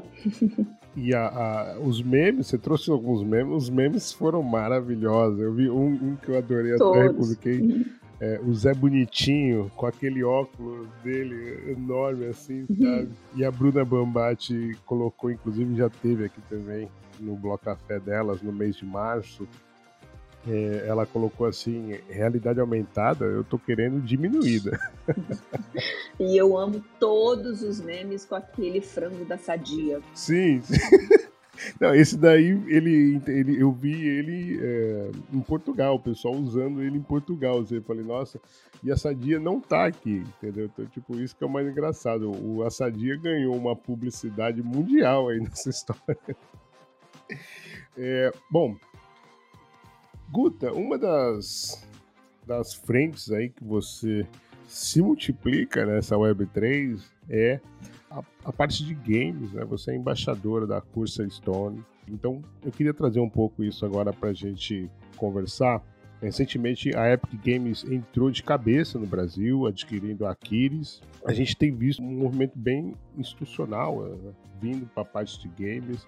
E eu queria saber de você o quão distante é estar a blockchain dos games. Assim, eu sou muito antes de blockchain, antes de inventarem a blockchain, antes de 2009, eu sempre é, acompanhei com muita atenção. Eu sempre gostei muito dos games e sempre acompanhei com muita atenção a indústria dos games. É, eu sou da, eu, eu, brinco sempre, eu falo que eu sou. Quando você falou que tem uma degenerada dentro de mim, tem a dos games. Eu jogo todo e qualquer jogo de fazendinha. Eu sou apaixonada desde sempre, desde os primórdios, assim, lá no Facebook, 2012, com a Zinga, é, que é, se tornou uma gigante dos games, né? Eu jogava Colheita Feliz no Orkut, Farmville no, no Facebook, Townville, eu jogo tudo. Hoje em dia eu jogo na blockchain, claro, Townstar. Eu sou a maníaca do Townstar, eu amo, amo. Mas é, eu sempre gostei dos games e eu lembro que eu entendi muito sobre que os games tinham se tornado um, um, comportamento já incorporado e faz parte de uma geração. Quando lá atrás, em 2011, eu fazia muitos eventos, eu, traba é, eu trabalhei na Web 1 é, eu sou cofundadora de um portal feminino chamado Tempo de Mulher. A gente era parceiro da Microsoft e produzia conteúdo feminino. É, e a gente era gigante ali, com números astronômicos naquela época, 32 milhões de page views por mês, era a lógica do page view, a gente tinha 1 milhão e 200 usuários, mas o que importava era o page view, porque a economia era aquela economia de banner, sabe? CPM, clique por mil, era, era assim que vinha a rentabilidade e tal, e era absolutamente fantástico lá o que a gente conseguia. E nesse, nessa, no Tempo de Mulher que a gente criou, eu fundei junto com a Ana Paula Padrão, a gente fazia muitos eventos femininos e a gente trazia grandes mulheres para palestrar no Brasil. E eu lembro que nessa época, 2011, se não me engano, é, viralizou o TED de um, era aquela época também que os TEDs estavam começando assim a viralizar, a fazer muito sucesso, a gente assistia a plataforma no YouTube, né, os TEDs todos, e tinha uma pesquisadora americana lá da Califórnia, se não me engano, é Susan McGonnell, eu não estou lembrando corretamente o nome dela, mas era um TED em que ela falava, ela que tinha estudado matemática, teoria dos jogos, enfim, ciência da computação, era uma pensadora, e ela falou um negócio que eu nunca esqueci, isso desde 2011 ficou na minha cabeça. Ela falou: se a gente colocar toda a energia que a gente coloca nos games, se a gente fizer uma gamificação dos desafios sociais e científicos que a gente tem, seria fantástico. Ela fazia assim, ela pensava: imagina você fazer uma, um, um estudo internacional sobre saneamento básico, mas dentro de uma visão, obviamente, com pedagogia, claro, é, gamificada, em que assim, você imagina a experiência que tem as pessoas, os profissionais que trabalham com saneamento básico em Mumbai, na Índia, onde você tem as monções, com o, o, os nossos engenheiros que trabalham com saneamento básico, por exemplo, na Baixada Fluminense, no Rio, que é uma área onde não tem saneamento básico, né? nós não temos saneamento básico no Brasil. É um dos maiores, nossos maiores déficits enquanto, enquanto nação. É, e ela falava numa gamificação, você imagina a, a troca de informações e conhecimento que você poderia ter através de gamificação. Ou seja, essa energia, em vez de a gente ficar jogando jogos que são apenas jogos para se divertir, que não tem nada contra, eu sou a primeira a gostar quando eu quero esvaziar, assim, de Candy Crush a, a qualquer jogo de clique, quando eu quero esvaziar a cabeça, eu jogo. Não é sobre isso, não é desmerecer esses jogos, mas a energia que a gente bota em jogos, em gamificação. A gente tem, por exemplo, conheço uh, uma professora que tem jogos, ela constrói mapas temáticos no Roblox. Ela é uma professora de uma pequena cidade do interior de São Paulo, uma cidade de 14 mil habitantes. Ela tem um canal, até no YouTube, quem se interessar por educação e games, essas coisas, eu convido a assistir. Ela tem um, um canal chamado Giz com Giz, porque o nome dela é Gislaine e Giz, de Giz, de quadro, né? De quadro negro de louça. É, e ela, ela ensina matemática, ela é professora de matemática no ensino de base. Ou seja, ela ensina matemática para os pequenininhos, para os piquirruchos que estão chegando e vão aprender aquelas primeiras operações, somar, diminuir, dividir, multiplicar. E ela desenvolveu mapas dentro do Roblox, mapas temáticos para ensinar, através de gamificação, com pedagogia, é, as crianças a fazer isso. Porque como é que você vai fazer hoje uma criança sentar e decorar uma tabuada? Porque vamos combinar que tabuada é decorar. Né? A gente vai aprendendo ali, claro que dois mais dois, a gente imagina, na talava no nosso livrinho, dois copinhos, mais dois copinhos dá quatro. Quando chega sete vezes nove, a gente não conta mentalmente sete copos em nove fileiras, né? A gente decorou. Então, como é que você faz hoje uma criança decorar alguma coisa, ter? A gente não decora, né? A gente vive uma infodemia, a gente não consegue decorar mais nada. A gente conhece uma pessoa, dá dois minutos a gente esqueceu o nome dela. A gente não, a gente está, obviamente sabemos, dentro da visão macro, né? Nós transferimos várias funções é, para, de para a tecnologia, para o celular que está na nossa mão e a gente não decora mais os números. Mas fato é que é, você usar a gamificação, usar os games com pedagogia sempre, né, correta, apropriado, o tempo que uma criança vai ficar exposta a um conteúdo de gamificação para aprender alguma coisa. É, isso desde que eu vi esse TED que ela falava, se a gente colocar a energia que a gente coloca nos games para desafios sociais, pegar desafios e fazer gamificação, onde você vai ter uma troca de conhecimento, de informação, a, a, esse canal, esses mapas temáticos que a Gislaine desenvolve no Roblox, é, é uma corrida. Então tem uma corridinha lá, você, né, a criança lá com o seu avatarzinho no Roblox, que ela já fica lá dentro mesmo, horas e horas e horas da vidinha dela. Né? Roblox tem mais de 50 milhões de usuários por dia, dois terços com menos de 16 anos. É, e aí aparece lá um, uma largadazinha de corridinha, 2 mais 2, aí você pode pular para o 4, para o 6, para o 8, se você pular para o 4, você avança. E assim as crianças vão estudando e aprendendo tabuada jogando. É, e eu falo isso muito, eu falo, cara, todo aluno odeia prova, né? Assim, a prova ali treme na base, é que saco ter que estudar para prova. Eu falo, mas todo aluno adora passar de fase. A gente adora passar de fase no game. No dia em que a gente transformar a prova numa coisa lúdica, em que seja passar de uma fase de conhecimento para outra, a gente traz uma geração que acha um saco estudar. Nossa. Então, é, eu, eu, eu, assim, eu sou absolutamente fã de games, sou uma degenerada. A palavra é essa. Eu amo os games, é, eu amo a indústria dos games, eu acompanho o mundo, assim, muito. Antes de pandemia, antes de tudo isso, a indústria dos games já era maior, hoje em dia muito mais, mas já era maior do que a indústria da música e a indústria do cinema juntos.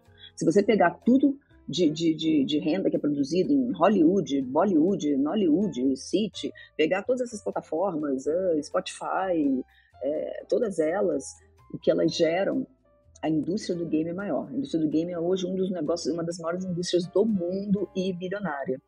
É, e é, eu, por exemplo, e ela, eu acho que ela vai para blockchain ela já está indo. Quando eu vejo Gala Games, que é um projeto de blockchain na rede Ethereum, né, na blockchain da Ethereum, Gala Games, o CEO da Gala Games é o Eric, que é o cara que foi o CEO, o grande nome que fundou a Zynga.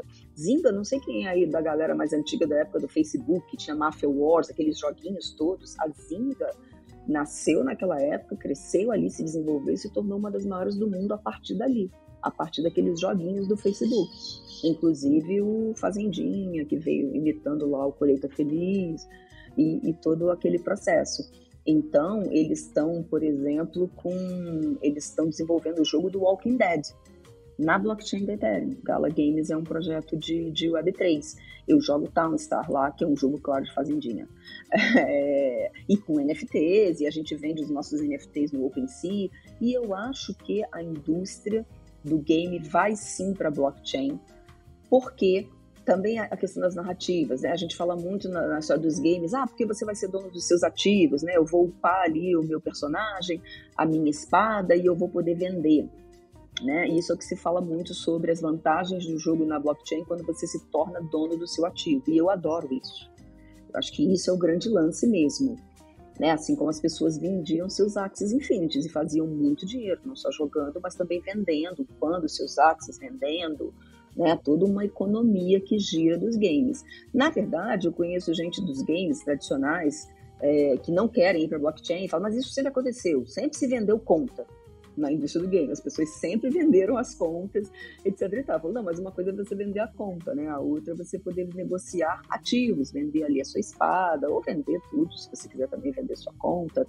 Mas eu acho que vai por causa da economia da atenção. Porque eu mesma, eu fico vendo assim, eu falo, cara, eu jogava uns joguinhos de. Eu joguei muito Subway Surfer também, tá? Não é de fazendinha, mas eu fui bem.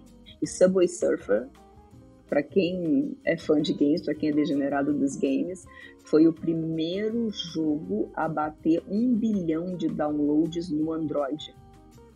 É, eu amava Subway Surfer, meu Deus do céu. Mas assim, eu jogava jogos de fazendinha no celular que eu parei porque eu não tenho tempo para jogar. Então eu jogo Town Star. Eu jogo Town Star porque o Town Star na, da Gala Games na, na Web 3 eu posso negociar meus ativos. Eu jogo, bato meta, ganho um NFT, vendo lá no OpenSea, já vendi caminhão, já vendi é, depósito para guardar tomate. Eu amo, eu amo tosquear uma ovelha. É, enfim, Entende? Se eu posso jogar um jogo, eu só tenho 24 horas, porque tudo mudou na nossa vida. Absolutamente tudo mudou. Nossa vida não tem ninguém que esteja com a vida igual há 5 anos. Só tem uma coisa que não mudou. E é isso que está nos. É, está nos asfixiando. O dia continua tendo 24 horas. Falou é, a gente é regido, é, a gente é regido por esse sistema. Então a gente tem mais informação, a gente tem mais acesso, a gente tem infodemia, a gente dorme menos, a gente faz mais coisas, a gente está com oito abas, cada aba você está fazendo uma coisa. Eu falo, tudo, tudo aumentou, tudo acelerou, só que o dia nós continuamos sendo regidos por dias de 24 horas. Então, nas minhas 24 horas, por mais que eu durma menos, eu tenho que dormir. Se eu posso jogar um jogo que vai me dar um retorno econômico, eu acho que eu vou acabar preferindo esse jogo. Claro que eventualmente eu posso jogar um que eu sou apaixonada. Eu jogo um jogo que é da época do Summer Defy, que não dá nada, o Crypto Ball Z. Mas eu gosto dele, eu jogo por diversão. Não jogo nem por valor, porque o valor dele é irrisório. É uma moeda, um token Wimix que não vale nada mais. E eu jogo, mas eu jogo porque eu gosto. Mas entende? Eu acho que não é a realidade da maioria das pessoas. A maioria das pessoas vai querer jogar algo que seja um ativo econômico. Então é um tempo que eu estou investindo até você chegar, como a gente aconteceu no Summer DeFi lá, em que as pessoas fizeram dinheiro com jogos. Depois foi um esquema de pirâmide, que esses jogos eram de clique, não tinham tokenômicos, etc e tal, mas fato é que as pessoas fizeram dinheiro. E quem tem conta para pagar no fim do mês, quer pagar. Dane-se que é uma pirâmide, as pessoas entram em pirâmide por isso né? Porque ela precisa de dinheiro no fim do mês. Assim, quando a Web3 vem com esse discurso, bote dinheiro apenas que você pode perder. Eu falei, quem não tem dinheiro para perder, gente? Sabe? Quem vendeu a moto, no, do, da moto que fazia o iFood, entregava o iFood todo dia, não vendeu porque era idiota ganancioso que queria ganhar dinheiro. Vendeu porque ele trabalha e se mata em cima daquela moto e no fim do dia ele só tem 50 reais. Isso se ele se matar, se ele trabalhar 12, 14 horas no iFood para ganhar 50 reais por dia. Então ele vendeu para comprar um Axie Infinity. Né? E quem precisa pagar a conta, precisa pagar a conta. A dor é que depois ele perdeu, ele ficou sem a moto e sem o Axie Infinity, porque era um esquema desse. Mas eu falo assim, a gente precisa parar de ter esse olhar insensível de achar que as pessoas são idiotas que nem todo mundo fala, eu não aguento ver as pessoas dizendo assim: ai meu Deus, como pode comprar parcelado o valor dos juros? Você acha que a pessoa não sabe que se ela comprar um carro parcelado, ela vai pagar muito mais do que ela pagar à vista? Ninguém é burro. Claro que a pessoa sabe, ela não tem. né?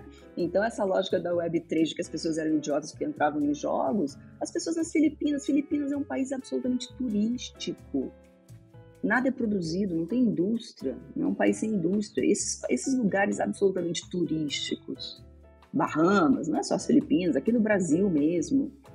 Né? Eu morei em Tiradentes durante os anos pandêmicos. É, Tiradentes é uma cidade que não produz nada em Minas Gerais, ela vive toda, ela vive 100% do turismo. Eu falo assim, as pessoas fazem o quê? Entende? Então, as pessoas não são idiotas, elas não caem em golpes porque elas são idiotas e gananciosas é porque elas precisam de dinheiro e elas veem uma oportunidade, uma chance, uma esperança. E aí você né? Você acaba caindo mesmo. Você vira uma vítima fácil, você vira uma presa. Essas pessoas são vítimas, elas não são estúpidas. É, exatamente, é, é isso.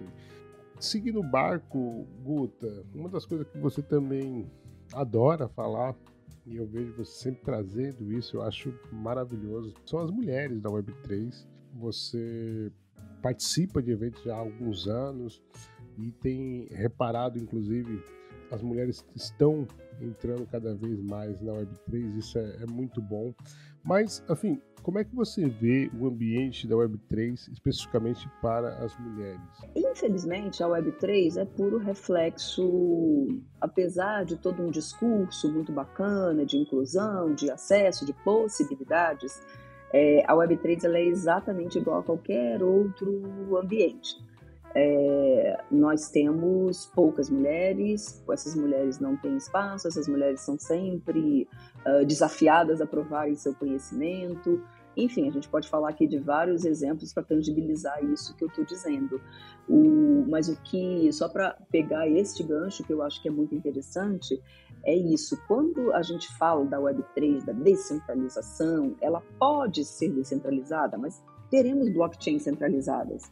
A Receita Federal já está colocando dados e é uma blockchain centralizada, são dados sensíveis, você não vai ter acesso. Né? As pessoas confundem, tem uma narrativa muito grande de descentralização. É, e os bancos estão fazendo, o Itaú está desenvolvendo uma blockchain, é, todos os bancos estão, o BTG está desenvolvendo uma blockchain.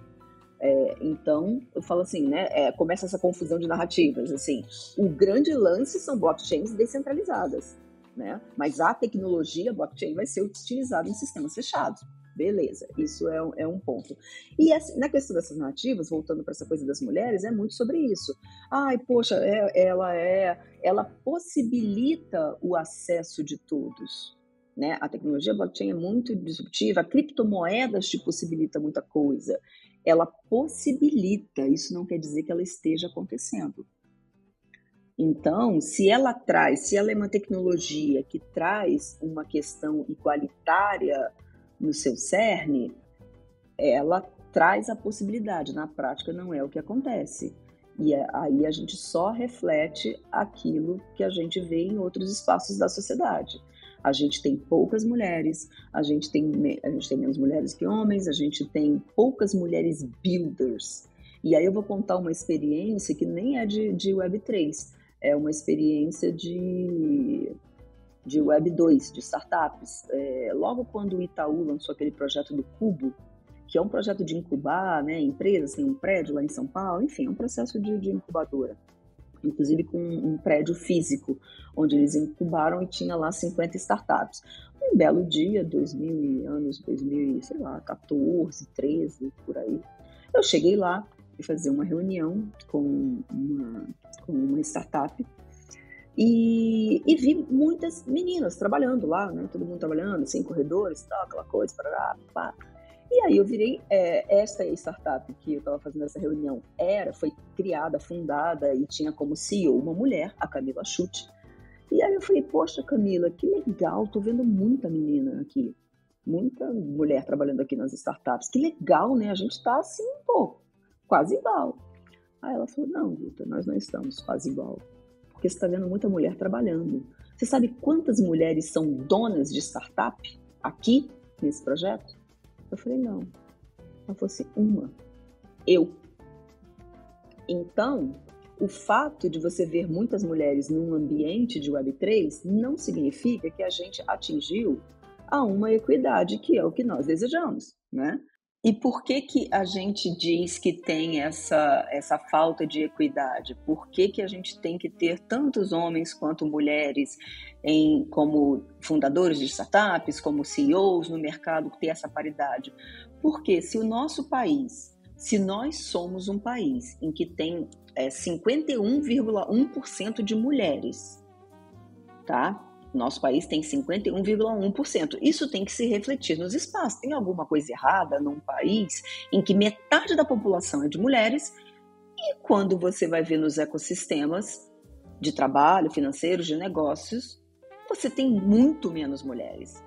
Então, é, é por isso que a gente fala que a gente quer a equidade. Você tem que ter uma equidade né, de gênero, porque tem algo errado. Bom, o que, que tem algo errado a gente sabe, né? São as relações, as relações, é o machismo. E eu falo assim, a gente tem mulheres, as pessoas falam assim, a gente tem mulheres, as pessoas falam assim, ah, mas tem a Elo, sim, mas a Elo é uma das poucas builders, builders de negócios, é uma das poucas builders de games. A gente fala, quando eu falo até da questão de idade, é, eu tenho 54 anos e a gente, quando vai nos eventos de Web3, a gente não vê homens mais velhos nem mulheres mais velhas. As pessoas falam, ah, mas tem a Guta. Mas a Guta não pode ser a única. A gente fala da, da questão das pessoas negras. Não, mas tem o Zulu. O Zulu não pode ser num evento, numa mesa, a única pessoa negra, porque nós temos paridade, nós somos um país em que os negros são metade da população. Então tem algo de errado se esta paridade não estiver expressa nos espaços. Então, sobre mulheres na Web3, você vai nos eventos, você vê muitas mulheres, mas quantas ali são builders? Estão construindo coisas, é, como negócios à frente, liderando times, né? Você tem, eu falo de cada certa forma, tudo, nessa fase eu costumo dizer que todos nós somos builders, né? Apesar de eu não ter um negócio, eu sou jornalista, eu não tenho um negócio necessariamente, né? Mas você tem mulheres construindo negócios, você tem a Sabrina maravilhosa lá, o livro fazendo o Cryptalk, as empresas, a gente tem Carol Invest, a gente tem já tem várias mulheres com expressividade nesse cenário. Mas tem um lugar que a gente não ocupou ainda e que a gente precisa ocupar, e é só esse lugar que vai mudar essa realidade, que são os fundos de investimento. Porque Tecnologia, desenvolvimento de tecnologia, seja a Web 1, a 2, a 3, a 4, a 5, a 6, a Web 218, ela é sempre fruto da quantidade de investimento que é feita nela. É assim que se desenvolve tecnologia. Tecnologia custa dinheiro para desenvolver. E esse dinheiro vem de onde vem todo o dinheiro do mundo, que são os fundos de investimento. São eles que financiaram a Web 2, as startups, é deles que vem o dinheiro dos unicórnios, foram eles que financiaram lá atrás a Intel, né, os Founding Fathers, a HP, a Microsoft no começo, todo esse dinheiro vem de um sistema financeiro representado pelos fundos de investimento que investem. E a gente não tem mulheres. Por que, a gente não tem tantas mulheres startups? Por que a gente não tem mulheres criando negócios na Web3, criando funcionalidades? Por que, a gente não tem mulheres criando blockchains? Você só vê homens criando as blockchains. Por que você não tem mulheres nos fundos de investimento? E aí, as mulheres, elas são desacreditadas. A Elo Passos, que tem a Trex, que está fazendo, desenvolvendo um jogo, né? já teve a maior guilda de, de, Axie Infinity da América Latina, uma pessoa que está no ecossistema há muito tempo, ela conta muito. É, Para ter uma ideia, mulher quando fala assim, eu amo futebol. Ah, é? Você gosta de futebol? Então fala aí a escalação do Corinthians. Quando que um homem, quando ele fala que ele ama o Corinthians, ele precisa dar a escalação para provar que ele sabe entender de futebol? Entende? Então, as mulheres são muito mais questionadas, as mulheres sofrem muito mais desconfiança na hora de receber investimento, elas têm que provar que elas são três vezes melhores do que os homens na, na hora disso tudo. Você acha que não tem mulher criando? Não tem mulher tendo ideia? Não tem mulher desenvolvendo? Não tem mulheres sonhando, querendo produtos e, e não tendo investimento? Claro que tem. Enquanto a gente tiver homens, hum, apenas homens nos fundos de investimento, a gente não vai ter um olhar de equidade na hora dos investimentos. Sem investimento, eu não consigo botar uma empresa de pé ainda não começou, né? Então, é um círculo aí, é um ciclo, um círculo vicioso que a gente precisa quebrar. Então eu falo assim, nós estamos aumentando os números, nós vamos, mesmo agora teve o Web Summit, que foi um grande evento lá no Rio de Janeiro, né, um evento internacional. Quando você ia olhar a quantidade de mulheres, de mulheres donas de startups, era é menos de 30% de mulheres. Como é que pode ter lá todo um ecossistema, não sei quantas startups, e só 200 e poucas das 900? Eu não estou com o número agora de cabeça, mas é uma proporção dessa. É, startups fundadas e desenvolvidas e, e, e lideradas por mulheres. E, ao mesmo tempo, isso é muito claro de ver como existe, sim, uma desigualdade muito grande quando a gente sabe, quando se fala em inteligência artificial, a grande empresa é a OpenAI, né? É o grande expoente. Ela que trouxe o Chat GPT, ela que trouxe DALI, que trouxe, né, essas as ferramentas tanto de inteligência artificial de texto quanto as de imagem. A gente não vê em lugar nenhum que a CTO, o que é CTO? O CTO é o Chief Technology Officer, é a pessoa que responde por todo o desenvolvimento de tecnologia. A tecnologia da inteligência artificial está sendo criada e desenvolvida por uma mulher, a Mira Murati, que é uma engenheira, uma albanesa, de origem albanesa, que reside nos Estados Unidos. E a gente só vê falar no Elon Musk. Ai, que o Elon Musk é o máximo, que o Elon Musk é esperto, que o Elon Musk investiu na OpenAI lá atrás. E quando até quando se fala que ele investiu, e realmente ele fez parte da primeira grande rodada de investimentos na OpenAI, né? Porque tecnologia só se desenvolve com dinheiro, se ninguém financiar, não sai do lugar. A primeira rodada, ninguém conta que foi o Elon Musk, foram três pessoas. A primeira rodada de um grande aporte na OpenAI que permitiu a ela dar o salto de desenvolvimento foi o Elon Musk, o fundador do, é um dos fundadores do LinkedIn, e uma mulher, a Jessica Livingstone, que é um grande nome no Vale do Silício. E a gente só vai falar o quanto o Elon Musk é esperto. Eu falo, não, pelo, amor de Deus. E por que a gente não ouve falar da Mira Murad? Você tem alguma dúvida que se fosse um homem, o grande desenvolvedor do OpenAI, do ChatGPT, do, do DALI, etc e tal, e todas as ferramentas que estão sendo geradas pela OpenAI, esse cara não estava na capa da Time? e a gente não vê. Então ninguém sabe no mundo que a grande liderança de, que está desenvolvendo, e detalhe, antes a Mira Murati fazia o que da vida? Ela era CTO da Tesla. Então é dela também que chefia uma grande, uma grande pesquisa e desenvolvimento dos carros autônomos, que é uma grande tecnologia do futuro. Cadê a Mira Murad? Cadê a Mira Murad recebendo prêmio? Cadê a Mira Murad dando entrevista? Cadê a Mira Murad? Só se fala do Elon Musk, o chefe dela. Então tem alguma coisa errada. tem alguma coisa muito desigual neste cenário que a gente estamos combatendo, estamos caminhando.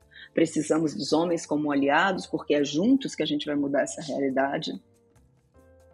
Né? E aí eu acho que no dia que a Time tiver uma editora-chefe mulher chefiando, eu acho que a Mira Murad vai para cá, como a mulher do ano. Bom, a gente vai começar agora a, a, sair especificamente de temas e dar uma filosofada aqui. Como se a gente não fez isso o episódio inteiro, né?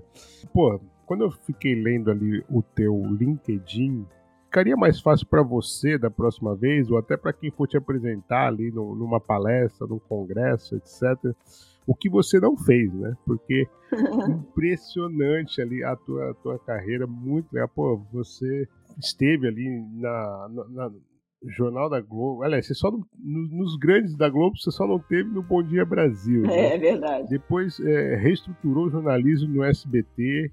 É, esteve na, na Band, na Record, cobriu Olimpíadas, cobriu, foi premiada, reportagem né, na, nos Jogos Olímpicos de, de Inverno. É.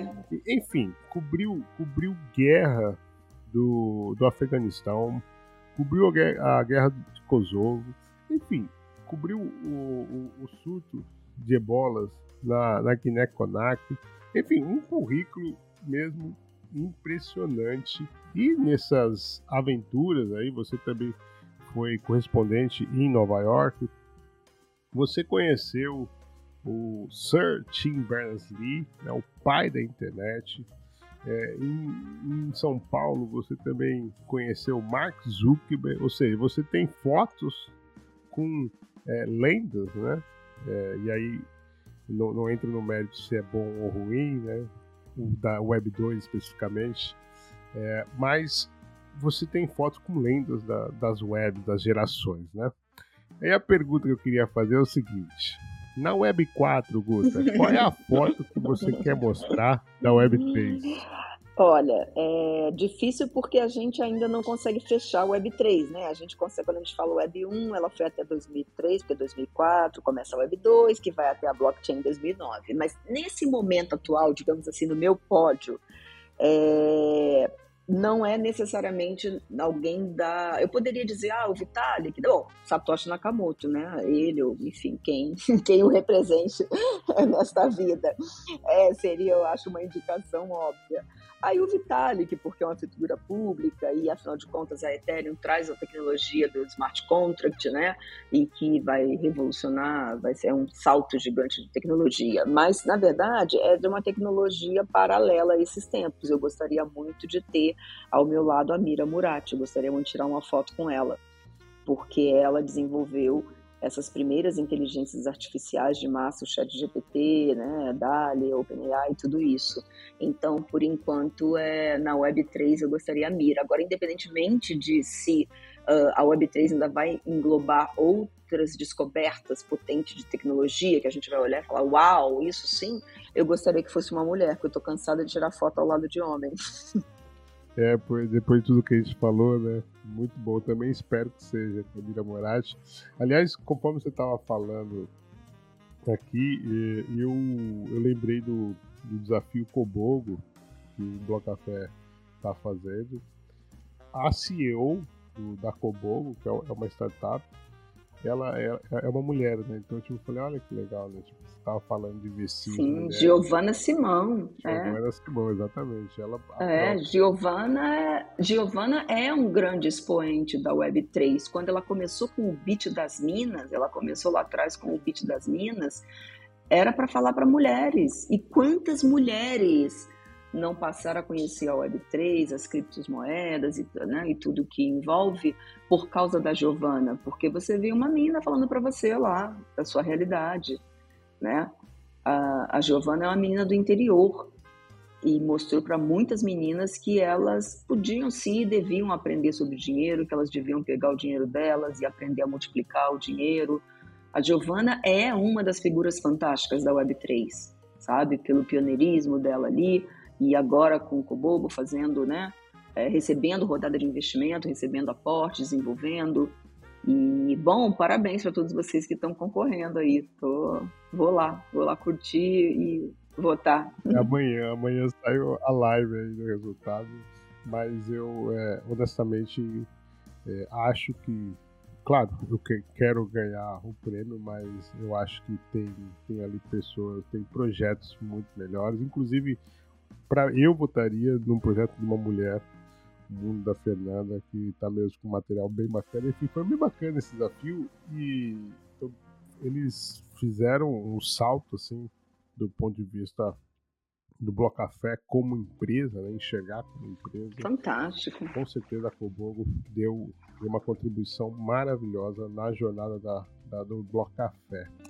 Bom, seguindo aqui, agora entrando uh, num tema bem engraçado, e aí viajando nessas webs uhum. da vida, ô Guto, você tinha um blog, eu, eu também tinha um blog do Blog Esporte. É, Blogosfera. Nem é, existia o WordPress ainda, né? Blogosfera, exatamente, exatamente. E você tinha um blog chamado Migrante Digital, Isso. que daí vem inclusive o teu handle uhum, no Twitter. Sim. Que você fazia de um storytelling de pessoas anônimas ou não qual foi a primeira vez que elas usaram um e-mail? Guta, eu vou te devolver essa provocação. Você lembra qual foi a sua primeira vez? Na Web 1? Na Web 1. Olha, eu certeza, certeza, certeza eu não tenho. Porém, é, tudo leva a crer que foi sim no trabalho. Eu trabalhava na TV Globo e como muitas pessoas, existia uma coisa chamada intranet nas empresas, né? Que você tinha assim. É no terminal de computador, as notícias da empresa, que era um pouco ali quase um portal, digamos assim, né, uma analogia. É, e eu acredito que talvez tenha sido o, o, e-mail, porque eu lembro que eu já tendo e-mail na TV Globo, o, um, um, um, profissional da TI da TV Globo é, abriu um provedor. Ele tinha um provedor, porque assim, no Rio de Janeiro, os primeiros e-mails, quem, quem teve os primeiros, eu era do Rio de Janeiro, tá? Eu sou carioca e morava lá nessa época. É, você tinha o IBASE, olha como a internet chegou, né? Assim, o acesso à internet chegava por instituições, as pessoas nas universidades talvez já tivessem acesso a e-mail, estamos falando aí de meados dos anos 1990. É, e o Rio existia uma ONG chamada IBASE, que era do Herbert de Souza, o Betinho, que se tornou uma figura nacional muito conhecida. Ele era irmão do Enfio, um cartunista muito famoso, é, e ele desenvolveu uma das primeiras campanhas contra a fome no Brasil. E ele se tornou uma pessoa muito relevante na sociedade civil. Ele tinha essa ONG base e os primeiros e-mails uh, de pessoas fora das instituições, digamos assim, é, eram do IBASE. Era IBASE. Ponto, acho que uh, não era ponto .gov, era ponto, a extensão para ONGs, mas ibase.br, algo assim. Em São Paulo. Acho que é org. É org, perfeito, isso mesmo, ibase.org.br. Em São Paulo, é, os meus amigos com quem eu converso de São Paulo disseram que o primeiro provedor assim que deu acesso a pessoas que não necessariamente instituições foi Mandic, porque é de um grande empreendedor da Web 1, ele, se não me engano, se chama uh, Alexandre Mandic e muita gente teve o seu primeiro e-mail desse provedor, então mandic.com.br. É, eu não tive esse e-mail do Ibase, por isso que eu acho que o da TV Globo meu veio primeiro, de trabalho. Aí eu lembro que esse profissional de TI abriu um e-mail, um provedor chamado Stones. E aí, sabe o que eu mais amei?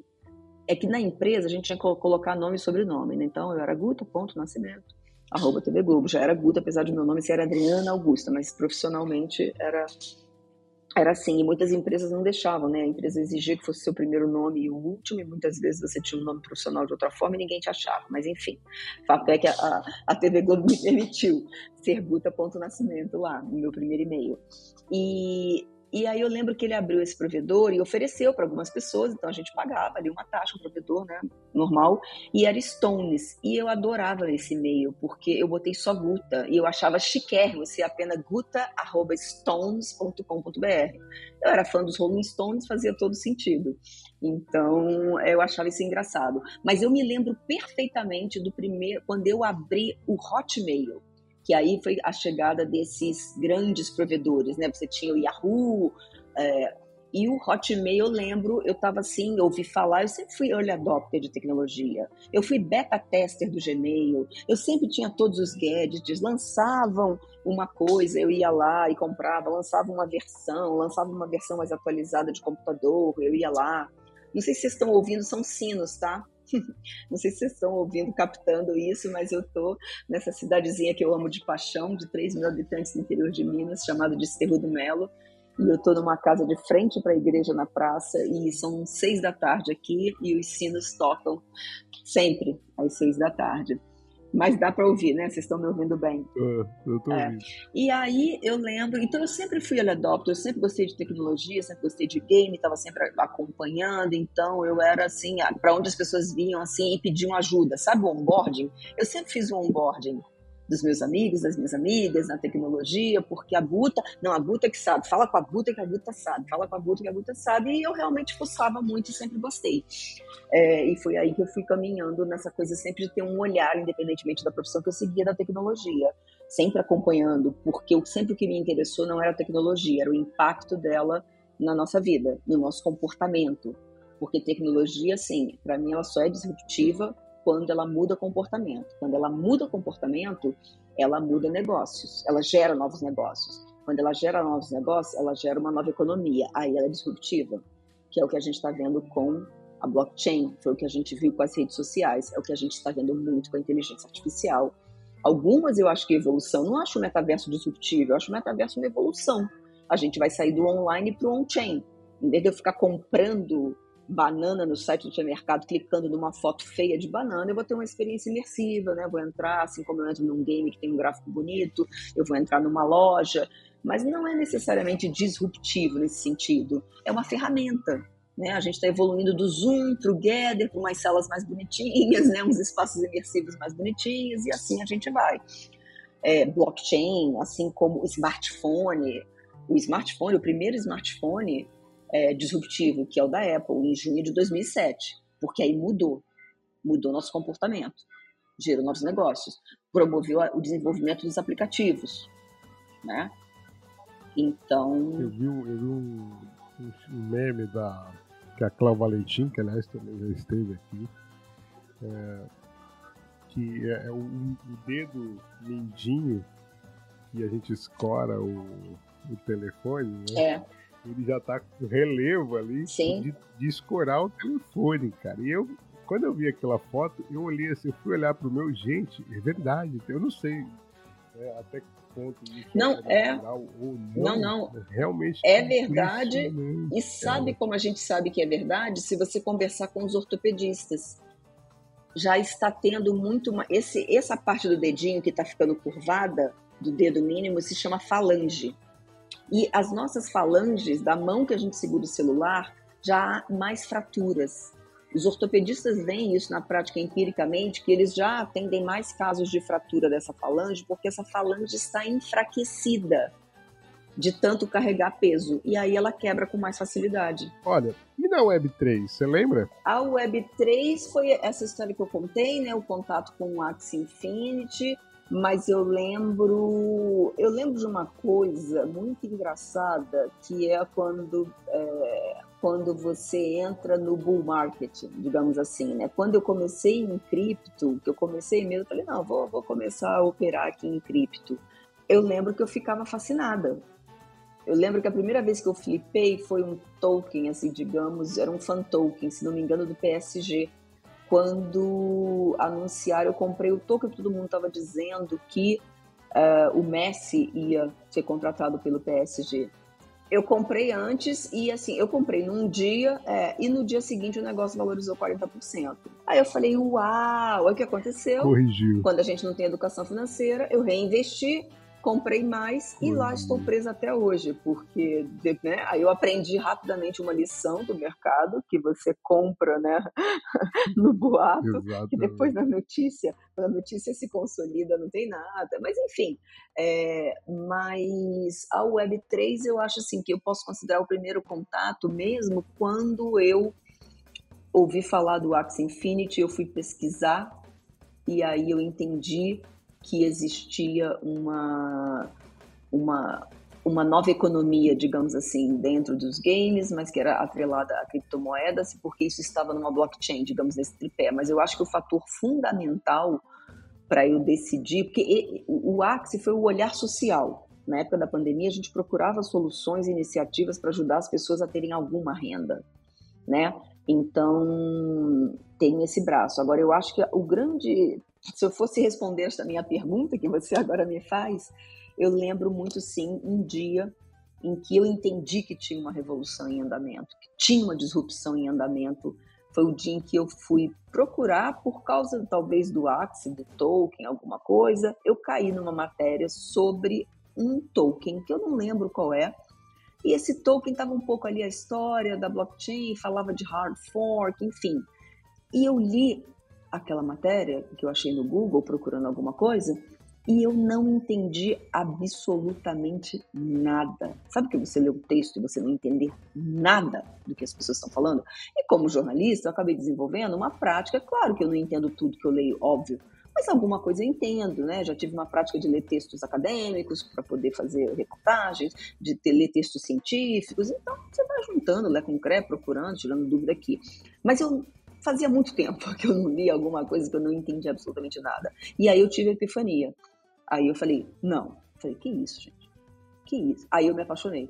Eu me apaixonei pela blockchain ali, porque eu falei assim, peraí, tem um mundo acontecendo, tem uma revolução acontecendo e eu não sei nada. Eu não, assim, eu desconheço. Eu preciso aprender sobre isso. Foi um misto de curiosidade com empolgação, né? E de entender, quando eu entendi esse tripé disruptivo da, da, do que, que era a, né, a criptomoeda e a blockchain, eu falei, opa, isso aqui é grande, isso aqui muda comportamento, isso vai mudar o mundo de alguma forma.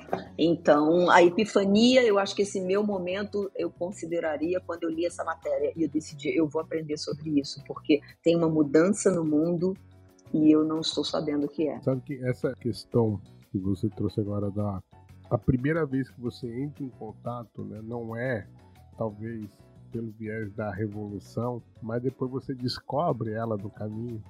É, essa é uma das razões que eu, que eu sou bullish com a CBDC, com o Real Digital, por exemplo. Sim. Uhum. É, a gente pode ter várias discussões sobre a questão da privacidade, realmente eu Sim, acho. Sim, concordo. Mas não dá para negar o potencial de um board que isso vai acontecer, né? Tipo, é, Sim, realmente é. vai ser um, uma, uma explosão. E claro, quem está ouvindo agora esse podcast tá na frente, né? Tá bebendo água mais limpa, com certeza. Sim. Escuta, Sim. vamos uh, tocando, seguindo o barco. Eu quero falar de um tema que eu acho que você adora, que é eventos na vida real. Você é, é a famosa arroz de festa dos eventos. Sim. É, olha, só esse ano aqui eu tava é, dando o scroll ali na, na, no teu Twitter. Eu vi ali, não fui até, o, até, até janeiro, mas já eu vi Breakout, Web Summit, Crypto Connect, Bitcoin Pizza Day, que aliás foi gatilho para eu te convidar aqui para o Bloco Café, quando eu vi a foto com a queridíssima Sabrina, que também já teve aqui no, no Bloco Café, e a Carol, enfim. Você está uh, envolvidaça com o São Paulo Crypto Hub, Rio Crypto Day, It Samba, enfim. Conta um pouquinho da importância que é esses eventos na sua carreira, na sua jornada. E cita um que você destaca assim que pô, aquele ali foi, é, um, foi muito importante para a minha carreira, para minha jornada na Web3. Por tudo isso, alguns elementos que a gente já conversou, né? Uma questão talvez da descentralização, a questão da mídia só ter uma narrativa negativa sobre isso. É, a gente não tem, ao contrário de outros momentos de desenvolvimento de tecnologias, a gente não tem muito acesso àquilo que está sendo construído, né? Porque uh, você tem veículos especializados, claro, na né, Web3, mas eles não dão conta de cobrir tudo, porque o modelo de negócios, de sites e portais de notícias está é, esgotado, então são redações, assim como as redações tradicionais de jornalismo são muito pequenas, não dão conta de tudo, por mais que as pessoas lutem bravamente para publicar o máximo de conteúdo possível. É, então, o que, que acontece? É só nos eventos, porque você não tem a grande imprensa. A grande imprensa só cobre quando é um viés negativo. Então, é só sobre as fraudes, os problemas, os macacos de 6 milhões. É, você, aonde que você vai descobrir o que as pessoas estão fazendo? Aí você fala assim, ah, tem o Twitter. É, tem o Twitter, mas o Twitter é um algoritmo dominado dentro de uma bolha. Você vai ver algumas coisas, você não vai ver tudo. Você pode ficar o dia inteiro no Twitter, você não vai dar conta da Web3. E eu descobri que nos eventos eu conseguia conhecer as pessoas e projetos fantásticos que não estão inscritos em lugar nenhum. E mesmo pessoas que às vezes você acompanha nas redes sociais, no LinkedIn, elas estão fazendo coisas. E aí é uma mistura de fatores. Claro, nos anos pandêmicos a gente não se encontrava, não tinha evento. Então, quem entrou nesta época, quem entrou antes dos anos pandêmicos, é, ok, ainda tinha poucos e parcos eventos, mas bem ou mal se conhecia, podia conhecer presencialmente, né, pessoalmente, a comunidade. Nos anos pandêmicos, ficou todo mundo vendo live, falando nas plataformas, nas redes sociais. Conforme os eventos foram, foram voltando, e aí eu já estava muito mais imersa, porque eu passei os anos pandêmicos, né, é, online, vendo as criptos, e, e, os jogos, e os games, e o Summer DeFi, e todos esses rolês todos, eu comecei a, a, ter vontade de ir para conhecer pessoalmente as pessoas. E talvez isso, eu não sei se eu fiz jornalismo por isso ou se eu sou assim porque eu sou jornalista. Mas fato é que eu gosto muito de testemunhar as coisas presencialmente, porque eu acho que tem um pulso ali, tem uma camada de informações que a rede social não vai te dar né? É, eu gosto de conhecer as pessoas, eu gosto de conversar com as pessoas, eu gosto de sentir o pulso, sentir a energia. Isso que você falou é tão bonito que mesmo você distante fisicamente em Portugal, você consegue captar a energia dos eventos e das coisas. E imagina presencialmente, né? E eu descobri muita coisa legal. E cada evento que eu vou, eu descubro pessoas, projetos e coisas que eu não descobriria, até porque eu não, né? Enfim, você, assim, quando eu tô num evento, eu tô com muitas pessoas ao mesmo tempo. Então, os eventos, eu acho que eles são muito importantes. Agora, eu acho também que a gente está agora numa profissão de, de eventos porque a gente está nesta fase. Daqui a pouco as coisas crescem, se acomodam, alguns eventos vão ficar, outros não, porque eles fazem sentido agora e talvez mais para frente eles não façam, né? Alguns vão ficar, vão se aglutinar, É, a gente está nessa fase que é natural de experimentações, de, de, de, de, de conhecer coisas, enfim, tem uma ebulição, né? Andando. Então, eu gosto de ir no evento para conhecer pessoas, e as pessoas e projetos. É basicamente por isso. E, e fazer conexões, né? E eu acho que o, os eventos, cada um tá, tá numa natureza, tem um, tem um perfil. E isso é muito interessante. E é assim mesmo.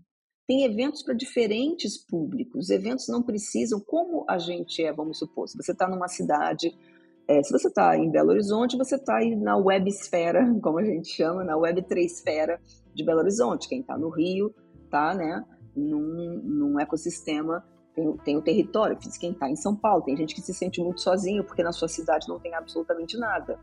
Outro dia eu estava falando com o pessoal do, do Caramelo Club, né, que é um projeto lindo, né, que eu adoro de NFTs porque vai para uma causa social em relação aos, aos lindos cachorrinhos que a gente tem, nossos caramelos queridos, são os nossos vira-latas. É, e tem uma pessoa deles em, em Juiz de Fora que não sabia que a galera da Dux estava em Juiz de Fora também. E a Dux tem vários profissionais de diferentes esferas e âmbitos da Web3. Eu falei, cara, vocês têm que combinar de se encontrar e tomar um shopping, porque de repente você está em Juiz de Fora achando que você é a única pessoa da Web3 em Juiz de Fora. Né? Então, o, em São Paulo, assim, você, em São Paulo e Rio, você vai nos eventos, você tem a sensação de que você está vendo as mesmas pessoas, talvez esteja, mas isso muito em breve, cada um vai para o evento que mais te interessa, né? E, por exemplo, ano passado, a gente atravessou 2020, a gente não saía de casa, não tinha evento. 2021 também demorou, começou a ter poucos eventos que a gente ia de máscara, sentava um aqui, duas cadeiras separadas para sentar o outro, né? Ano passado, 2022, é que voltaram aos eventos. E aí eu vou muito até para entender a natureza desses eventos. Qual é o público que está ali? Quem é essa galera? Tem galera nova chegando e sempre tem, e é legal também você conhecer as pessoas que estão chegando curiosa, com curiosidade nesse ecossistema. Então eu vou muito, eu fui ano passado em praticamente todos os eventos que eu pude ir, tive disponibilidade de tempo e de agenda para ir, de localização, porque eu queria entender quem é essa galera. Então, e é muito diferente. Quando eu vou no evento de cripto, é uma galera de cripto. A galera quer saber de cripto. Não quer saber de outras coisas. Tem evento que é de builder. E aí é uma galera builder falando só coisa de builder que eu adoro. Assim, mas se cai ali uma pessoa que nunca foi num evento, se eu levar uma amiga que nunca foi, ela vai se entediar, ela não vai entender nada do que as pessoas estão falando, porque é um evento de builder e é muito legal, porque você tem discussões de builder, camadas mais profundas, uma networking, tá tudo certo.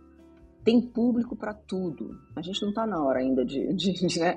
de a gente é, precisa construir esses espaços. Então, dos eventos é, que você perguntou qual é o evento que eu destaco, e aí tem evento que é de NFT. Eu, um evento me impressionou muito, que é que foi o NFT Rio, ano passado no Rio, no Parque Laje. Porque quando eu cheguei lá, eu não era conectada com essa galera do NFT da arte. E eu vi um mundo, uma exposição linda, muita gente, muitos artistas, um ecossistema pujante de arte no qual eu não estava conectada ainda. E depois desse evento eu me conectei. Então, é, a sensação de você chegar no Parque Lage, né, que é um espaço grande no Rio de Janeiro, e chegar lá e ver toda uma comunidade, os artistas, ouvir vários artistas, ver várias discussões, é, ver quem era essa galera que começou, que está aí nos primórdios aí do Ricket que os marketplaces, né, onde a galera brasileira começou. Isso foi muito interessante, assim, acho que foi o evento que eu falei, uau, muito legal. Também já fui em evento de cripto, que eu fiquei muito impressionada, porque no bull, no bull market o evento de cripto bomba. Eu já fui em evento de cripto que tinham foi dois dias, sábado e domingo, 900 pessoas espremidas, uma do ladinho da outra. Isso ainda foi em 2022, então algumas usavam máscaras, outras não, uma confusão. É, dois dias inteiros, de nove da manhã às seis da tarde. E cripto na veia. É cripto, cripto, cripto, cripto e cripto. É... Então, eu fiquei impressionada assim, do tipo, pô, caramba, né? Aí, hoje, esse ano, todos os eventos de cripto estão com menos público do que ano passado. Você vai no mesmo evento, tem menos. Tem menos investimento, menos, claro, estamos no bear market. Aí, quando voltar o bull market, os eventos bombam e vai mais gente. O que tinha 900 vai botar provavelmente 1.200 pessoas ano que vem por dia. É, mas sobre os eventos, eu acho que é essa dinâmica, sabe? Você tem diferentes públicos, diferentes objetivos e tá tudo bem. Você pode ir no que você mais tem aderência. Eu vou em todos, porque como jornalista eu gosto de entender que ecossistemas estão representados ali. E os que eu gosto muito, porque eu acho que são eventos de onboarding, é, são os Crypto Hubs, tanto no Rio quanto em São Paulo porque eles fazem painéis de diferentes assuntos. Você tem painel de NFT, você tem painel de DAO, você tem painel de cripto, você tem exchange, você tem comunidades e depois tem um grande networking. Então, por exemplo, eu recomendo para as pessoas que Rio e São Paulo que querem começar por algum lugar, querem conhecer alguém, não sabe, não conheço, ah, não conheço ninguém. O que, que eu vou fazer lá? Eu falei, vai num dos Crypto Hubs, vai em Rio e São Paulo, porque vai, você vai se conectar, você vai conhecer pessoas e no mesmo dia você vai ver de repente três painéis com três assuntos diferentes. Eu gosto desse formato, acho interessante. Bacana. E você falou aí ah, que uma das razões que te motivaram a ir aos eventos, frequentar os eventos, é a questão de, ver o outro lado que não é noticiado, né? principalmente na, na mídia, na imprensa é, mais popular e mainstream. Isso mudou agora no NFT Brasil. Teve até uma aparição no Jornal Nacional. Eu, eu imagino que isso foi é, motivado também pela presença do Bruno Galhaço nesse evento. Mas não só, foi um evento, é, como, eu, como disse, né, foi um evento que eu senti daqui, que coisa linda que foi. E, eu queria até, é, separei esse um tópico só para falar do NFT Brasil, então eu queria que você trouxesse essa energia aqui agora para o Bloco Café. Como é que foi esse evento? Teve crianças visitando os eventos. Eu vi um, um áudio que a Bean Crypto fez de uma criança, agora esqueci o nome, acho que era Igor o nome da criança, de 11 anos, falando, entendendo não, não fungible token, NFT, enfim, muito legal assim toda essa iniciativa, uma galera é, muito forte ali da Web3, builders mesmo, enfim. Traz um pouco esse, essa atmosfera, a gente está gravando dois, três dias após isso, acho que você ainda está nessa energia ainda, né, Augusta? Muito, olha, o NFT Brasil, ele é fantástico. O que, que ele é? Ele é uma evolução do NFT Rio, no sentido, esse ano vai ter o NFT Rio em dezembro, é, mas é muito impressionante que um ano depois do NFT Rio, que foi no Parque Lage, que é um espaço que representa as artes. Né? O Parque Lage abrigou artes no Rio, artes visuais, abrigou gerações muito importantes para a arte contemporânea brasileira, como a geração 80. É, então é muito bacana um evento de NFT de arte, né? estar num espaço de arte. E aqui, lá em São Paulo, teve o NFT Brasil, que é, as pessoas que trabalharam, que ajudaram a construir, que sonharam com o NFT Brasil e fizeram, tem uma gênese grande da mesma turma do NFT Rio. Eles fizeram, uma parte deles fizer, fez o NFT Rio ano passado, então você teve o Bob Burnquist, que é né, um ídolo nosso, um atleta do skate, tem uma iniciativa social, o Skate Cuida maravilhoso, um cara é, fantástico. Você teve o pessoal da Carabela, que ajuda a fazer o SP, que ajuda a fazer os Crypto Hubs, que é uma DAO. É, o curador das obras de, de, arte em NFT é o Ricardo Petersen, o Pet, que é um cara que faz o, o Rio SP Crypto Hub e o Rio Crypto Hub, ele é de uma DAO, Unstable DAO, então eu acho assim, que se juntaram com o Marco Fonseca, que tem um, um que tem o Mac Hub, que é um espaço em São Paulo de coworking, é, de Web3, o pessoal da Web3 Dev faz evento lá, muita gente de, Web, de Web3 faz eventos lá nesse coworking, um coworking de Web3. Então é uma junção de forças. E aí, um ano depois, porque o NFT Rio foi ano passado, dia 30 de junho, aí a gente chega agora em 2 de junho e a gente entra no pavilhão da Bienal, o pavilhão onde aconteceram as bienais de arte brasileira. É assim, é o templo sagrado da arte brasileira, né? Claro que tem o MASP, tem outros museus, mas a Bienal sempre abrigou uma quantidade de artes brasileiras, internacionais, né? É é, é o templo. E aí você vê lá acontecendo o NFT Brasil com os números. Olha como o ecossistema cresceu. a gente teve quase 600 obras em NFT expostas. São, foram mais de 200 artistas entre nacionais e internacionais, teve open call. Então foi absolutamente lindo e enorme, com assim, talks, foram mais de 100 palestrantes e painelistas, mais de 100 pessoas especialistas debatendo NFT, né? E um público, tinha público de tudo quanto é jeito, o público que estava ali no parque, o público que foi pela curiosidade, é, porque viu em algum lugar. E o que me impressionou muito, que eu achei muito positivo, foi essa questão da mídia que você citou. É, antes mesmo do Bruno Gagliasso ir, no sábado que ele foi, na sexta-feira, o Jornal da Globo, da TV Globo, aquele que vai mais tarde, lá da noite, passou uma matéria de três minutos. Uma matéria fantástica. É, e qual é a importância disso? É para gente quebrar, isso ajuda a você falar com pessoas fora da bolha Web3 e quebrar essa narrativa de que NFT é uma idiotice, é uma figurinha e que só a gente perdulária dá 6 milhões no NFT. É, por quê?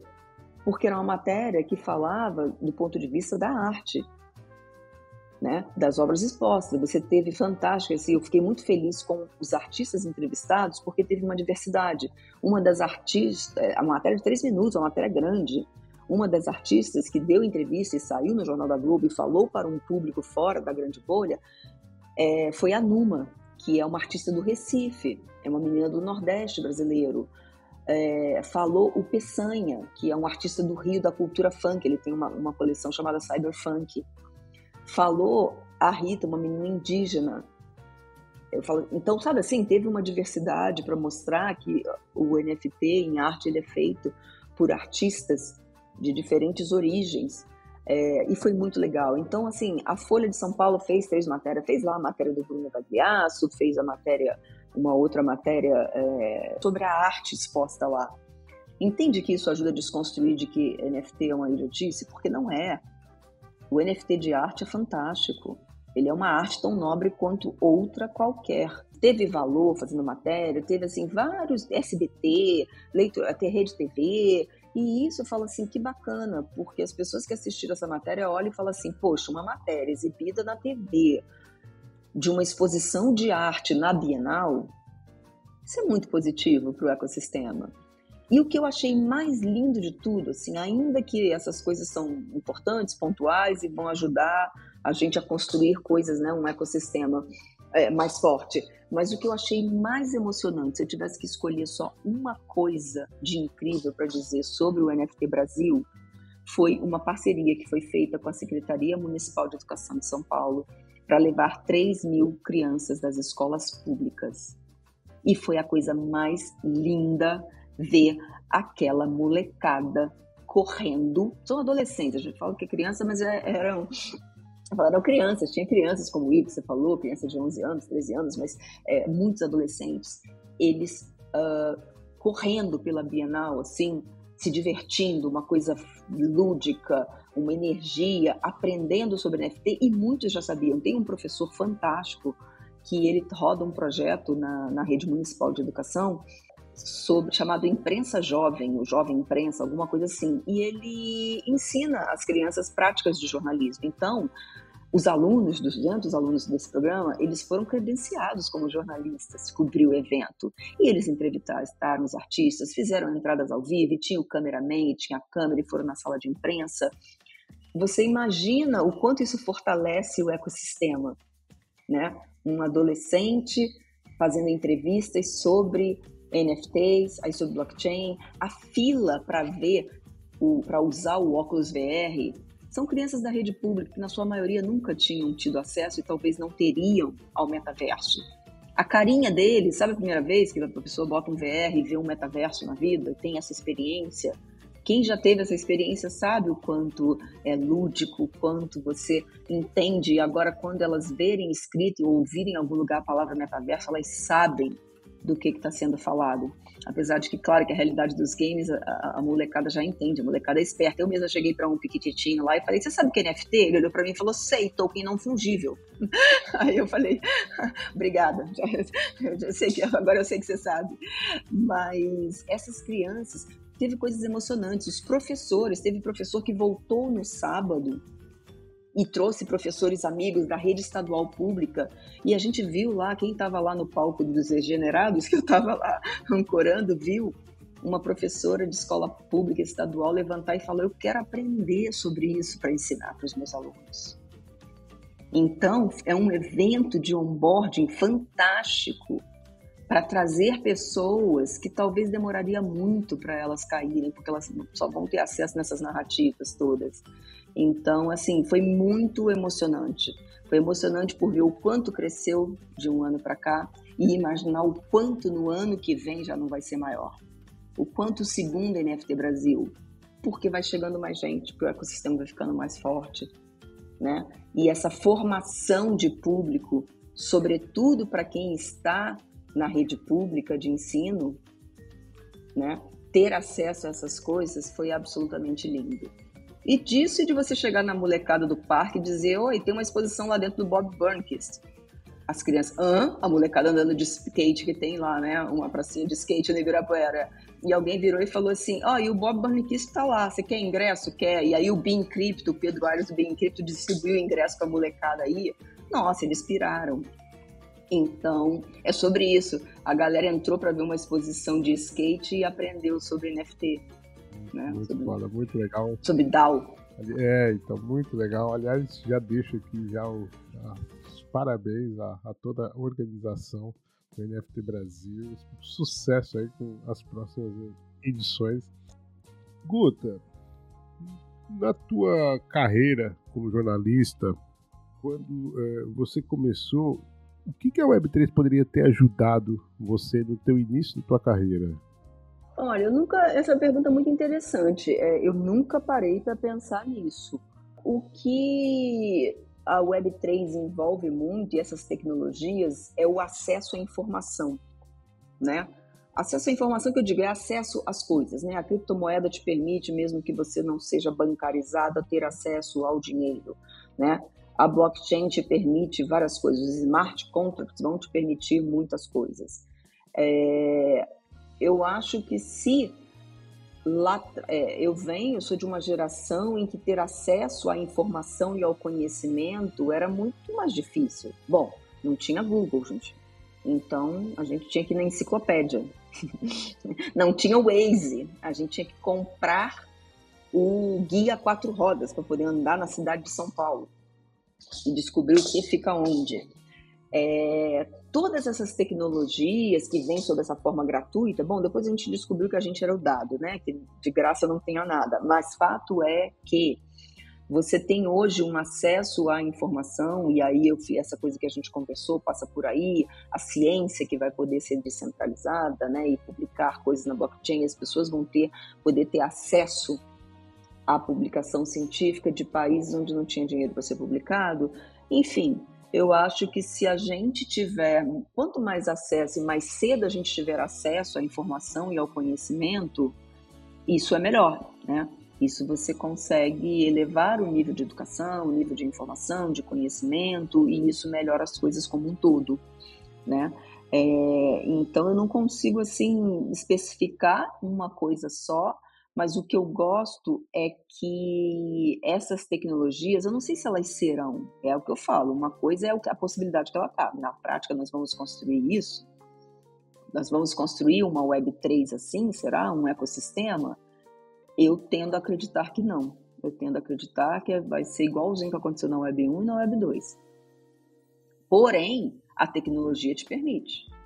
E aí você consegue ir criando redes paralelas, né? É, acredito assim, assim como a gente vê as grandes instituições agora financeiras minerando, né? É, porque uma coisa é o morador do botão poder minerar Bitcoin.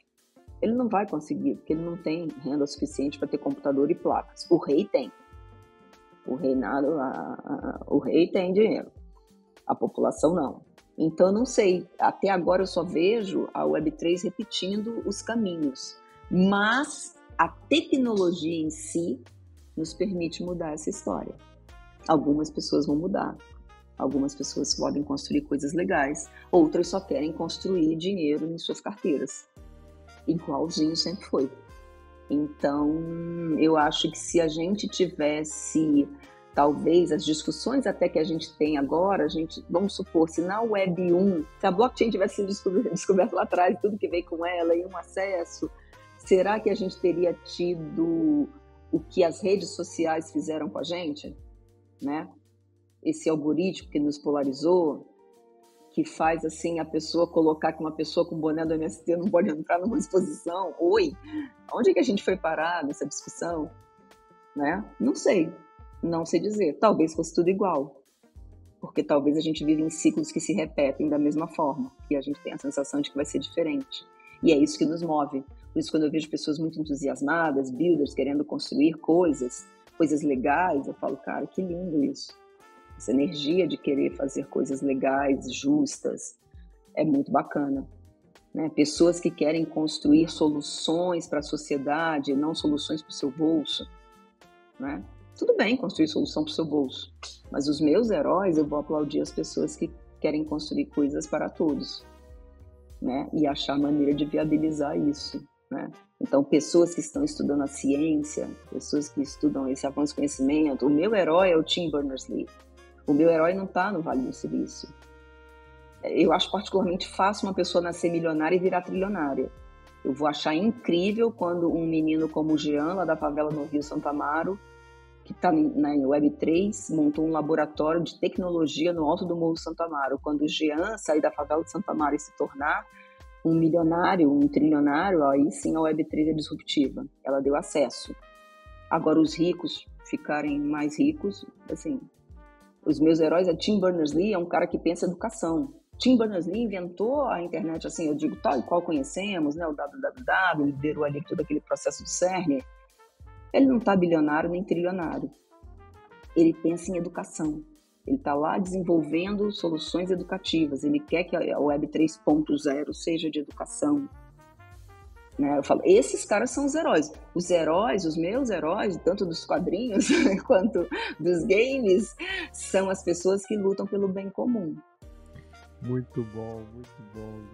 Olha, eu faço sempre ali um, momento ali de pergunta da comunidade, né? o que, que você perguntaria para Guta Nascimento e a Raíssa, queridíssima Raíssa, está sempre conosco ouvindo o Bloco Café, interagindo com a gente no Twitter, enfim. Ela te perguntou aqui: o que mais te surpreende no mercado e o que você acredita que precisamos enquanto coletivo para que as informações sejam transmitidas com mais credibilidade? É, olha, a Raíssa é uma menina fantástica.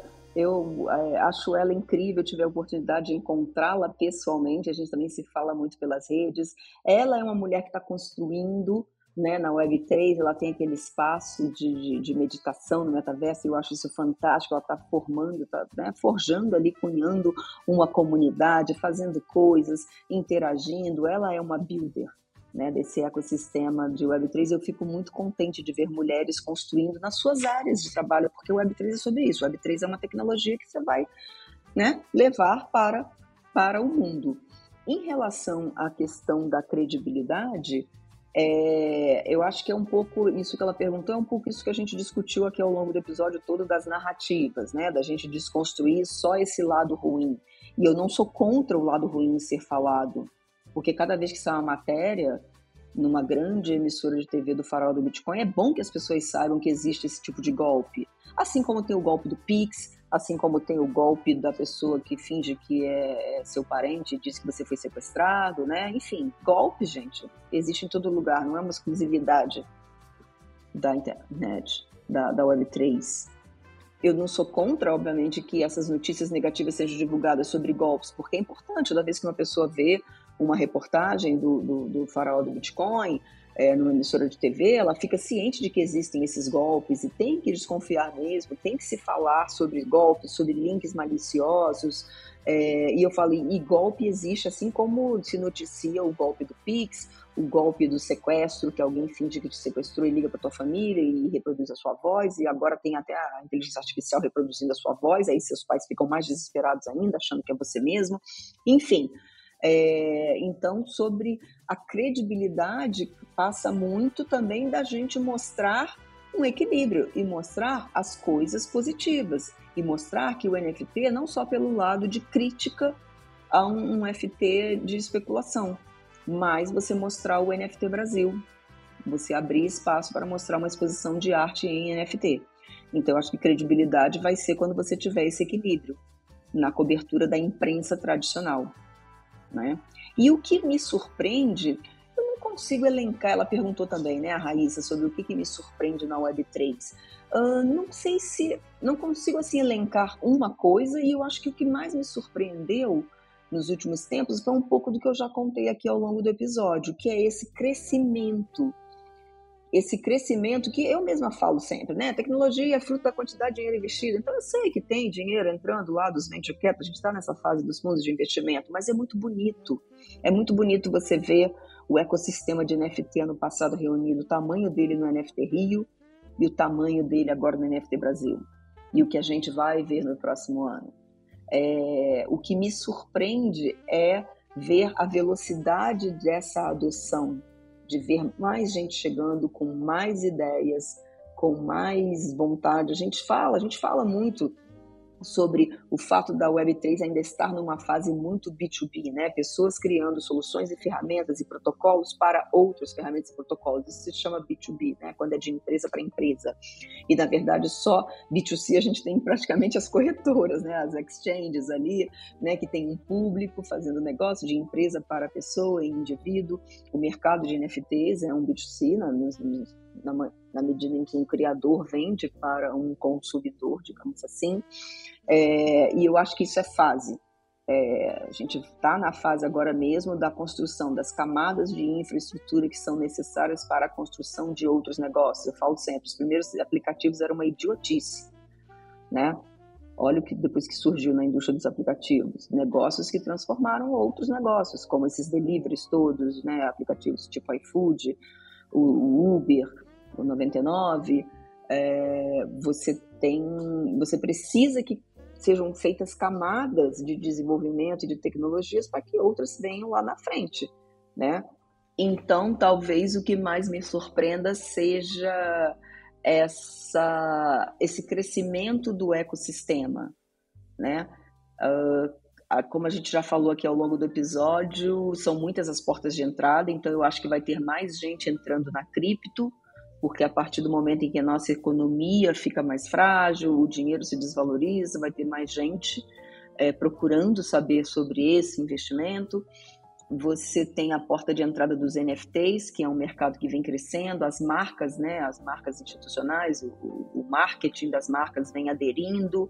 Você já viu assim, TV Globo lançando The Masked Singer, o Rock in Rio lançando Pulseira. Não são experiências que são necessariamente bem sucedidas, mas vão trazendo uma visão de que, poxa, se esses grandes players estão fazendo NFTs, é porque isso é interessante de alguma maneira. Então, é, a gente vai, vai num crescendo, né?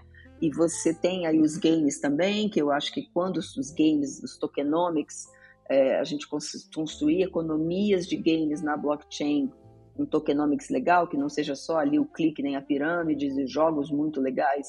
Eu acho que vai ter uma grande porta de entrada de jogos na blockchain e as pessoas vão se interessar por NFT e vão ter que aprender sobre cripto. Então, eu acho que a boa surpresa é é a velocidade da adoção, que ainda é pequena. Quando a gente fala que nós somos uma bolha, é, mas é visivelmente crescendo. Né? É um ecossistema em crescimento. E isso eu acho que é o que me é o que me encanta assim, mais do que surpreender, é, me encanta e a gente, quanto mais gente a gente colocar para dentro, digamos assim, dessa tecnologia, é melhor. É melhor as pessoas terem acesso às oportunidades e poderem crescer como elas, porque é onde vão estar os empregos. Né? A, a inteligência artificial a gente precisa levar dar mais acesso à inteligência artificial, as pessoas terem mais acesso a ela para que elas desenvolvam coisas e negócios a partir dela, porque é onde vai ter emprego, é onde vai ter renda, é onde vai ter investimento, é onde vai ter crédito, é nessa é nesse grande guarda-chuva aí que chamamos de Web3. Muito bom, muito bom, Guta. A última pergunta do Bloco Café uma continuação da primeira e tudo o que a gente falou até aqui agora, que é por que, que você ainda está em cripto? Não é, eu não sei se é em cripto, porque eu acho que assim, porque eu estou na blockchain, né? Assim, porque que eu sou uma entusiasta desta tecnologia. É, eu acho que é por tudo isso que a gente conversou, né? Desde a possibilidade da descentralização ao acesso, por causa de tudo que os NFTs vão permitir, como as novas economias, o que, que os smart contracts vão nos permitir. É, em relação a cripto, porque tem tanto o caminho da reserva de valor, eu acho que sim, acho que a gente caminha aí para é, o Bitcoin ser um ativo, acho que não vai ter a volatilidade, é, porque o mundo, ele não sei se ele vai continuar seguindo padrões anteriores, porque o mundo está numa transição muito intensa e muito disruptiva, né? O mundo está em disrupção mas o conceito da blockchain, o que, o que eu admiro em cripto é que eu tenho a sensação de quando eu invisto, e eu não faço trade, eu sou muito mais holder, quando eu invisto, quando eu compro Ethereum, é como se eu estivesse comprando ações de uma blockchain, de uma tecnologia, da tecnologia da blockchain Ethereum. Quando eu compro uma TIC, eu estou investindo, eu me sinto comprando ações, como lá atrás pessoas compraram ações da Amazon, compraram ações da Apple. Quem comprou ações da Amazon nos anos 1990 foi um investimento. Então, entendendo que você tem a especulação, que você tem os PEPs da vida, entendendo todo o ecossistema e faz parte, isso vai ter em qualquer mercado. Tem gente que comprou ações do Ike Batista de empresas chamadas X que nunca saíram do papel. Tem gente que fez dinheiro com isso, teve gente que perdeu dinheiro com isso. Então, o mercado é sempre, da especulação, é sempre muito parecido. É, só muda o ativo. Então, mas entendendo tudo isso, eu me sinto numa fase assim, estou em cripto porque eu acredito nessas tecnologias, eu acredito na tecnologia blockchain e eu compro esses ativos, esses projetos que eu considero como projetos que terão um grande desenvolvimento no futuro. Então, para mim, se eu estou comprando numa corretora, ou se eu estou comprando aonde eu estou guardando.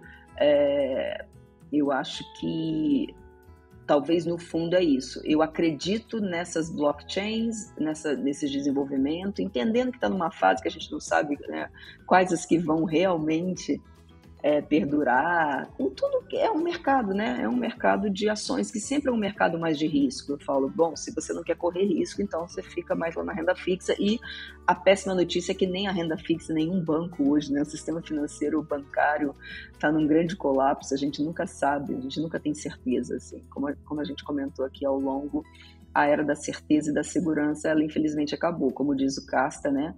Ele fala muito sobre a permacrise daqui para frente viveremos um estado de insegurança permanente e teremos que aprender a lidar com ele. Então, eu me sinto em cripto, eu me sinto comprando ações, investindo em ações que eu acho que tendem a valorizar no futuro. Eu já ouço o rufar dos tambores.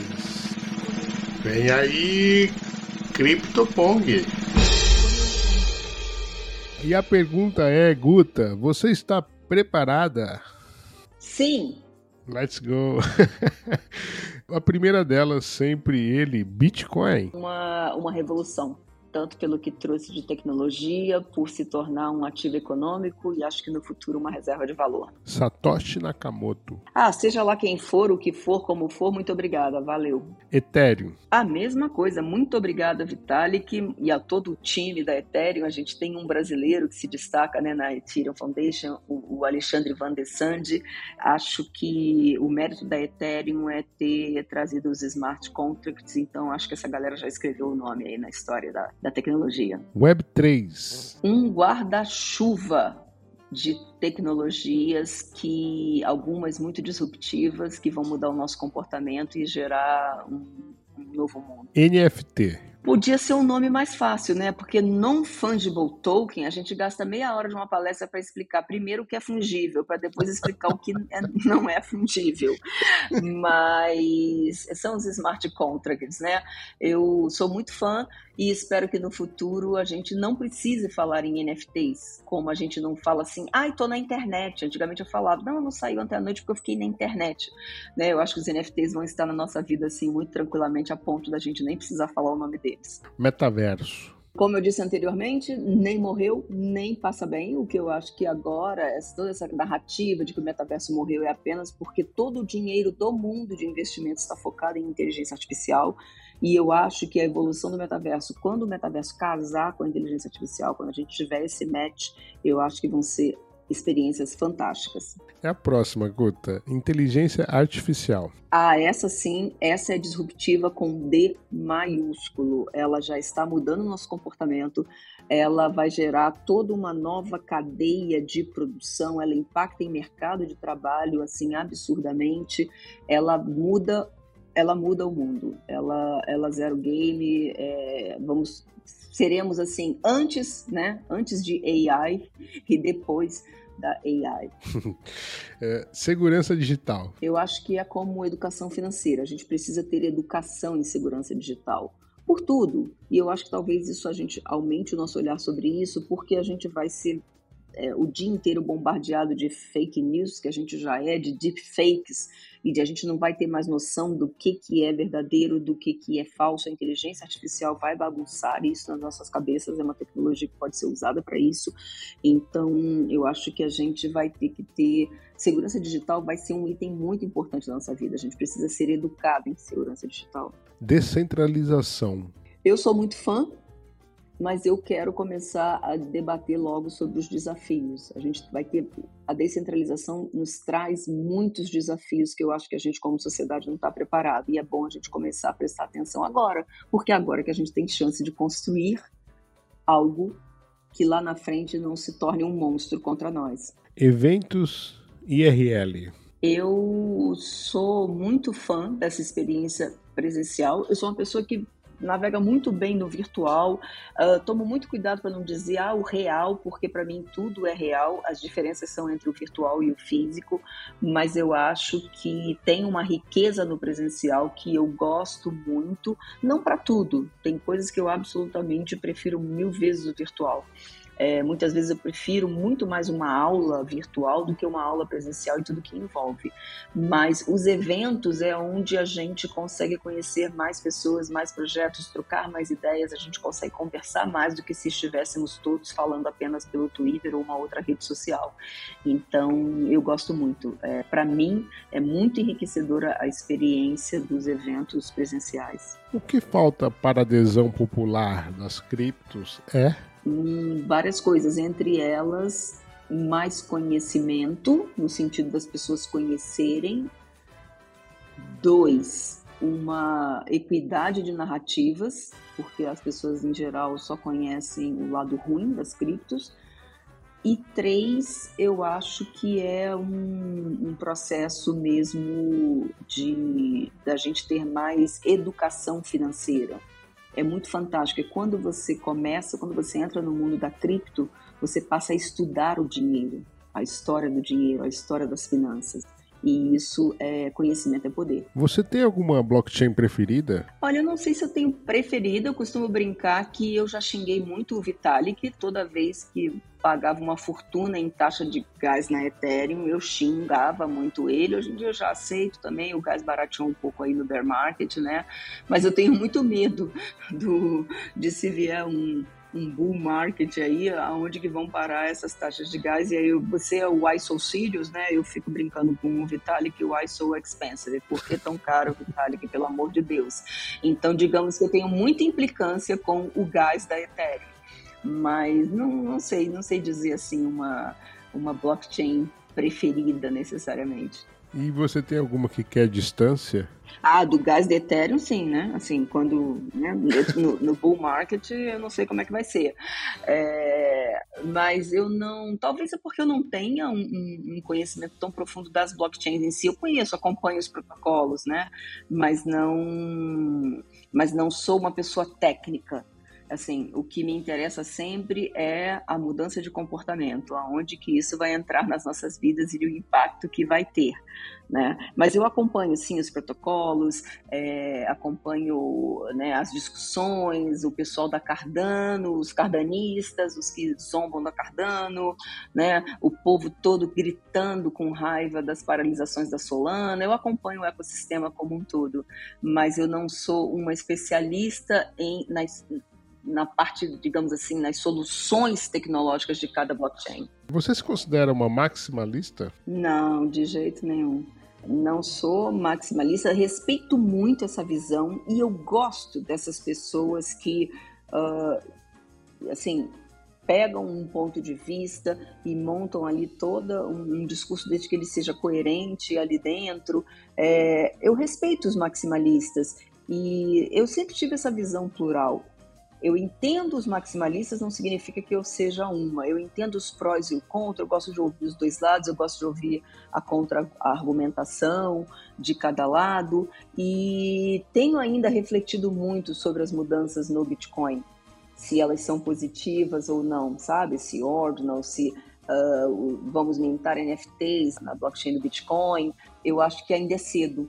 E o fato de gostar de olhar muito o macro, o fato de gostar muito de olhar a história, os ciclos, me faz dizer que eu, eu ainda não consigo ter um ponto de vista definido nesse momento. Eu acho que a gente precisa do tempo, eu acho que a gente precisa de tempo para entender as coisas. É muito difícil você reconhecer o tamanho de alguma coisa no momento que está acontecendo. A gente precisa desse distanciamento histórico para ver. Então, eu não consigo ainda dizer se eu gosto ou não das mudanças no Bitcoin. O que foi o Crash Luna? Olha, é, do alto do meu privilégio de só ter perdido 20 dólares, é, que é dinheiro, mas enfim, né, perante o que as pessoas perderam, é, eu cheguei a surfar ali na Luna, é, tive lucro e acabei perdendo lá, consegui sair a tempo e, e, e perder só 20 dólares. Mas o que me mostra é que eu não fico surpresa com esses golpes, com eu não fico surpresa com FTX, porque eu acho que isso acontece também no, no sistema financeiro tradicional. É, e então eu acho que tudo faz parte. Claro que você, eu fico muito triste, né? Assim, é muito sofrido você ver as pessoas perdendo dinheiro, as pessoas perderam muito dinheiro na quebra da FTX, na quebra da Luna, e aí discutindo se a quebra da Luna, se houve manipulação ou não, se foi uma coisa forçada, o que, que foi feito, o que, que aconteceu ali. Eu acho que a gente está nesta fase do ecossistema em que, infelizmente, a gente vai ver muita coisa assim ainda acontecendo. Até que você tenha assim um platô, como se chama, né, na adoção da tecnologia, onde você tem um platô onde as coisas se estabilizem e a gente tenha menos é, situações como essa. Então, eu fico muito, assim, eu tenho muita empatia pelas pessoas que são prejudicadas e foram muitas. Muita gente perdeu muito dinheiro na Terra Luna. E muita gente quebrou e muita gente perdeu dinheiro no, no crash também da FTX. Mas não me surpreende o fato dessas coisas acontecerem porque só está sendo replicado o que acontece em, em outras esferas de outros sistemas financeiros. Tornado Cash. Eu citei aqui, né? Eu acho um absurdo o programador preso e é sempre a questão, para mim, não é a questão da tecnologia, é o uso que você faz dela. A gente tem no Brasil, por exemplo, uma situação absurda que, por causa da nossa violência, o Pix ele é você é proibido de fazer algumas transferências bancárias em alguns horários, né? Eu falo, é, é eu entendo, eu entendo e até me sinto protegida com isso, mas para mim isso está errado. Não é a restrição que vai resolver o problema nosso de violência, né? É mitigar, minorar e a gente não ataca o principal problema. Então, Tornado Cash, para mim, não me incomoda a tecnologia em si, é o uso que você vai fazer dela. É a mesma coisa que eu falo do WhatsApp. O WhatsApp é ele que propaga uma fake news, né? E a gente sabe o impacto das fake news, o quanto ela corrói, né, espaços democráticos. O problema é você vai proibir o WhatsApp por causa disso? Porque o WhatsApp é usado para muitas coisas fantásticas. Então, o problema é o WhatsApp, a gente vai proibir o WhatsApp, a gente vai proibir o Telegram por causa das fake news, entende? Então, a tecnologia em si, ela nunca me incomoda. Agora, o uso que se faz dela tem que ser criminalizado, tem que ser combatido. Ethereum flipa Bitcoin? Olha, eu acho que tudo é possível, viu? Assim, é, eu não eu não duvidaria, eu não excluo esta possibilidade porque eu falo porque nós estamos assim, nós perdemos a nossa capacidade de prever a gente não consegue mais prever as coisas. A gente consegue prever assim, num papo de boteco. Eu falo para você, sim, tudo é possível. Eu acho que sim. Se vai acontecer, eu não sei, mas eu digo assim, o mundo está vivendo uma revolução, nós somos a geração que deu de cara com a revolução, né? Então, nossos pais não, não, não atravessaram outras coisas, mas revolução mesmo somos nós que estamos pegando pela frente. Isso já aconteceu antes. Outras gerações pegaram outras revoluções tão impactantes, eu digo proporcionalmente. Então, eu falo assim, os dogmas está na hora de ter menos certeza, né? Os dogmas está na hora de combater alguns dogmas, porque não dá mais para ser tão dogmático. A gente não sabe as mudanças de mundo, desde mudança climática até o sistema financeiro como um todo, internacional, enfim, tudo, tudo está em transição. Nós somos essa geração. Nós somos a geração que vamos pegar este trão. Então, por que não? Não duvido de tudo. Web3 News. Web3 News é um portal que ele é criado por uma agência de comunicação chamada Virei Notícia. É um espaço para publicar e fomentar esse ecossistema de notícias sobre a Web3, no qual eu sou uma colaboradora. Eu escrevo uma coluna chamada Blocks on Chain, onde eu vou fazendo um pouco um registro, numa linguagem muito informal, um registro das coisas que estão acontecendo desse ecossistema, porque eu acredito naquilo que eu falei, se a gente não conhece o nosso passado, a gente não entende o nosso presente e a gente está lascado no futuro. Basicamente a conta é. Então eu acho muito importante neste momento do ecossistema registrar. Eu faço ali pequenas notas, registrando o que, que foi isso, quem estava aquilo, quem está fazendo esse projeto, e para subir tudo isso na blockchain, no Mirror, para que no futuro, quando alguém quiser olhar para trás e, e tentar entender como surgiram as coisas, né? E os projetos na, na Web3 brasileira para que a gente tenha esse registro. Monte Everest. Um dos lugares mais incríveis que eu já tive, assim, a, a, o privilégio, né? De, de estar. Alguns lugares do mundo têm uma natureza tão imponente, e a natureza é imponente em todas as suas formas, de qualquer maneira, que a gente não repara, mas quando a gente chega nesses lugares muito monumentais, a gente vê o quanto nós, humanos, somos frágeis. Nós somos muito frágeis na natureza. Nós somos um elo muito frágil da natureza e é uma pena que a gente não respeite ela. E é isso que nos deixa mais frágil. Então, o Everest é um desses lugares em que você chega lá e você fala assim: cara, como a gente é pequeno, literalmente. Guta Nascimento. Ah, é uma pessoa muito curiosa. Assim, sempre foi. Eu não sei se foi isso que me levou a fazer jornalismo. Eu acredito, eu sempre pergunto muito, as pessoas me perguntam, né, quando eu faço palestra, por que, que eu escolhi o jornalismo? Em geral, os jornalistas costumam dizer que eles queriam contar história. Eu nunca quis necessariamente contar histórias, eu quis testemunhar as histórias. Para mim é muito importante entender as coisas e eu entendo as coisas ouvindo as pessoas, estando em lugares e vendo e captando. Então, eu, contar a Guta Nascimento jornalista foi a maneira que eu tive de conseguir ter acesso a lugares e pessoas que eu tinha curiosidade de ouvi-las. Guta, o que é Web3? Web3 para mim é esse grande guarda-chuva de tecnologias, é a fase em que estamos, né? Não sei até quando vai, talvez. Será que lá na frente a gente vai botar a Web3 só como a blockchain e a inteligência artificial como a Web4, né? É o que eu falo, quando a gente está vivendo um momento, a gente precisa de distanciamento histórico para entendê-la mesmo melhor. Então, neste momento, a Web3 para mim é uma fase de várias tecnologias mas pode ser que lá na frente a gente diga que a, a Web 4 nasce com a inteligência artificial, que nasceu depois da blockchain. Né? Pelo menos eu digo com esse uso e tal.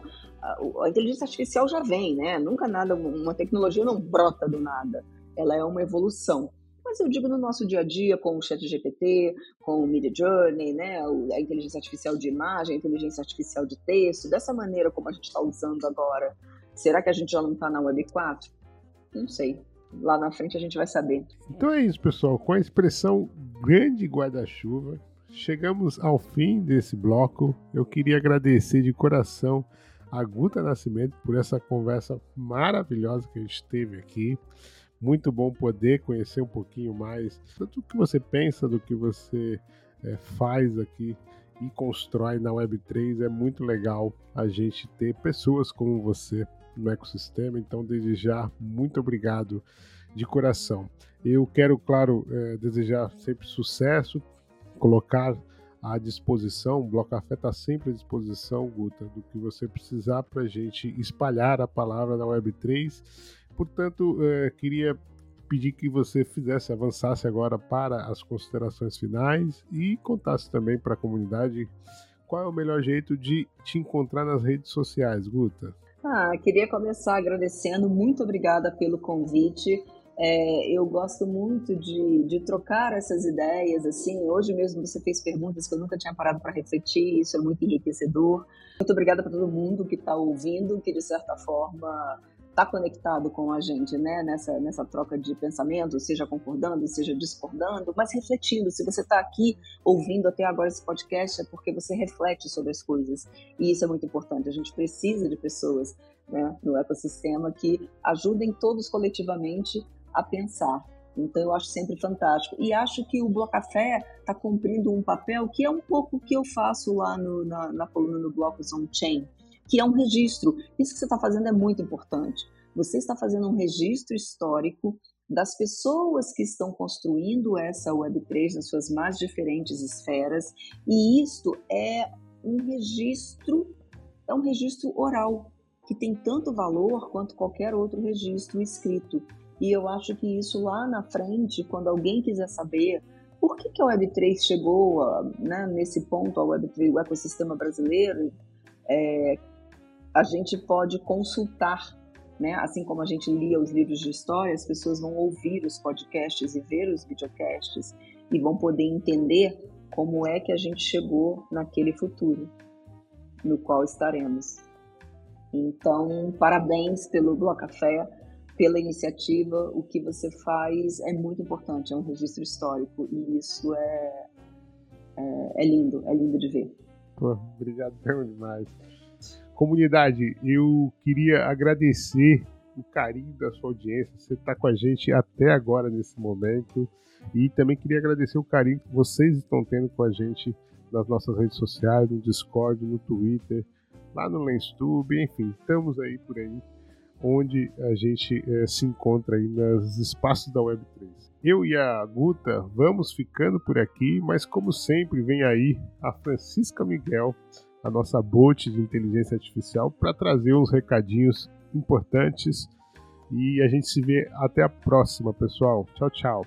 Estou emocionada, não apenas com o episódio com a Guta, uma mulher fantástica e necessária, mas pelas palavras tão gentis que ela teceu para o Bloco Café. Feliz demais! Seguimos na tentativa de refletir o ecossistema e a Web3 para o amadurecimento individual e coletivo, Gente, é mês de festa junina e por isso acontece a gincana do Bloco Café. Entre os prêmios estão hard wallets, sim no plural mesmo. A Keep que deu mais uma carteira para o sorteio. Mas não é só isso. Tem NFTs e até bilhetes para o Blockdown Festival nos dias 10 a 12 de julho, em Algarve. Se você ainda não está no Zile, está perdendo uma oportunidade de se divertir, ganhar pontos e concorrer a prêmios. E o melhor, de graça. Para você colecionar o NFT deste episódio, a maneira mais garantida é comentar no post fixado no Twitter a hashtag Mira. Vamos mandar boas energias para a Guta conhecer a Mira Murati. Hashtag Mira. Dúvidas, críticas, sugestões ou parcerias? Entre em contato com a gente através do Twitter ou e-mail blocafé.proton.me. Todos os links, incluindo da Guta Nascimento, estão na descrição. Até a próxima, gente! Tchau!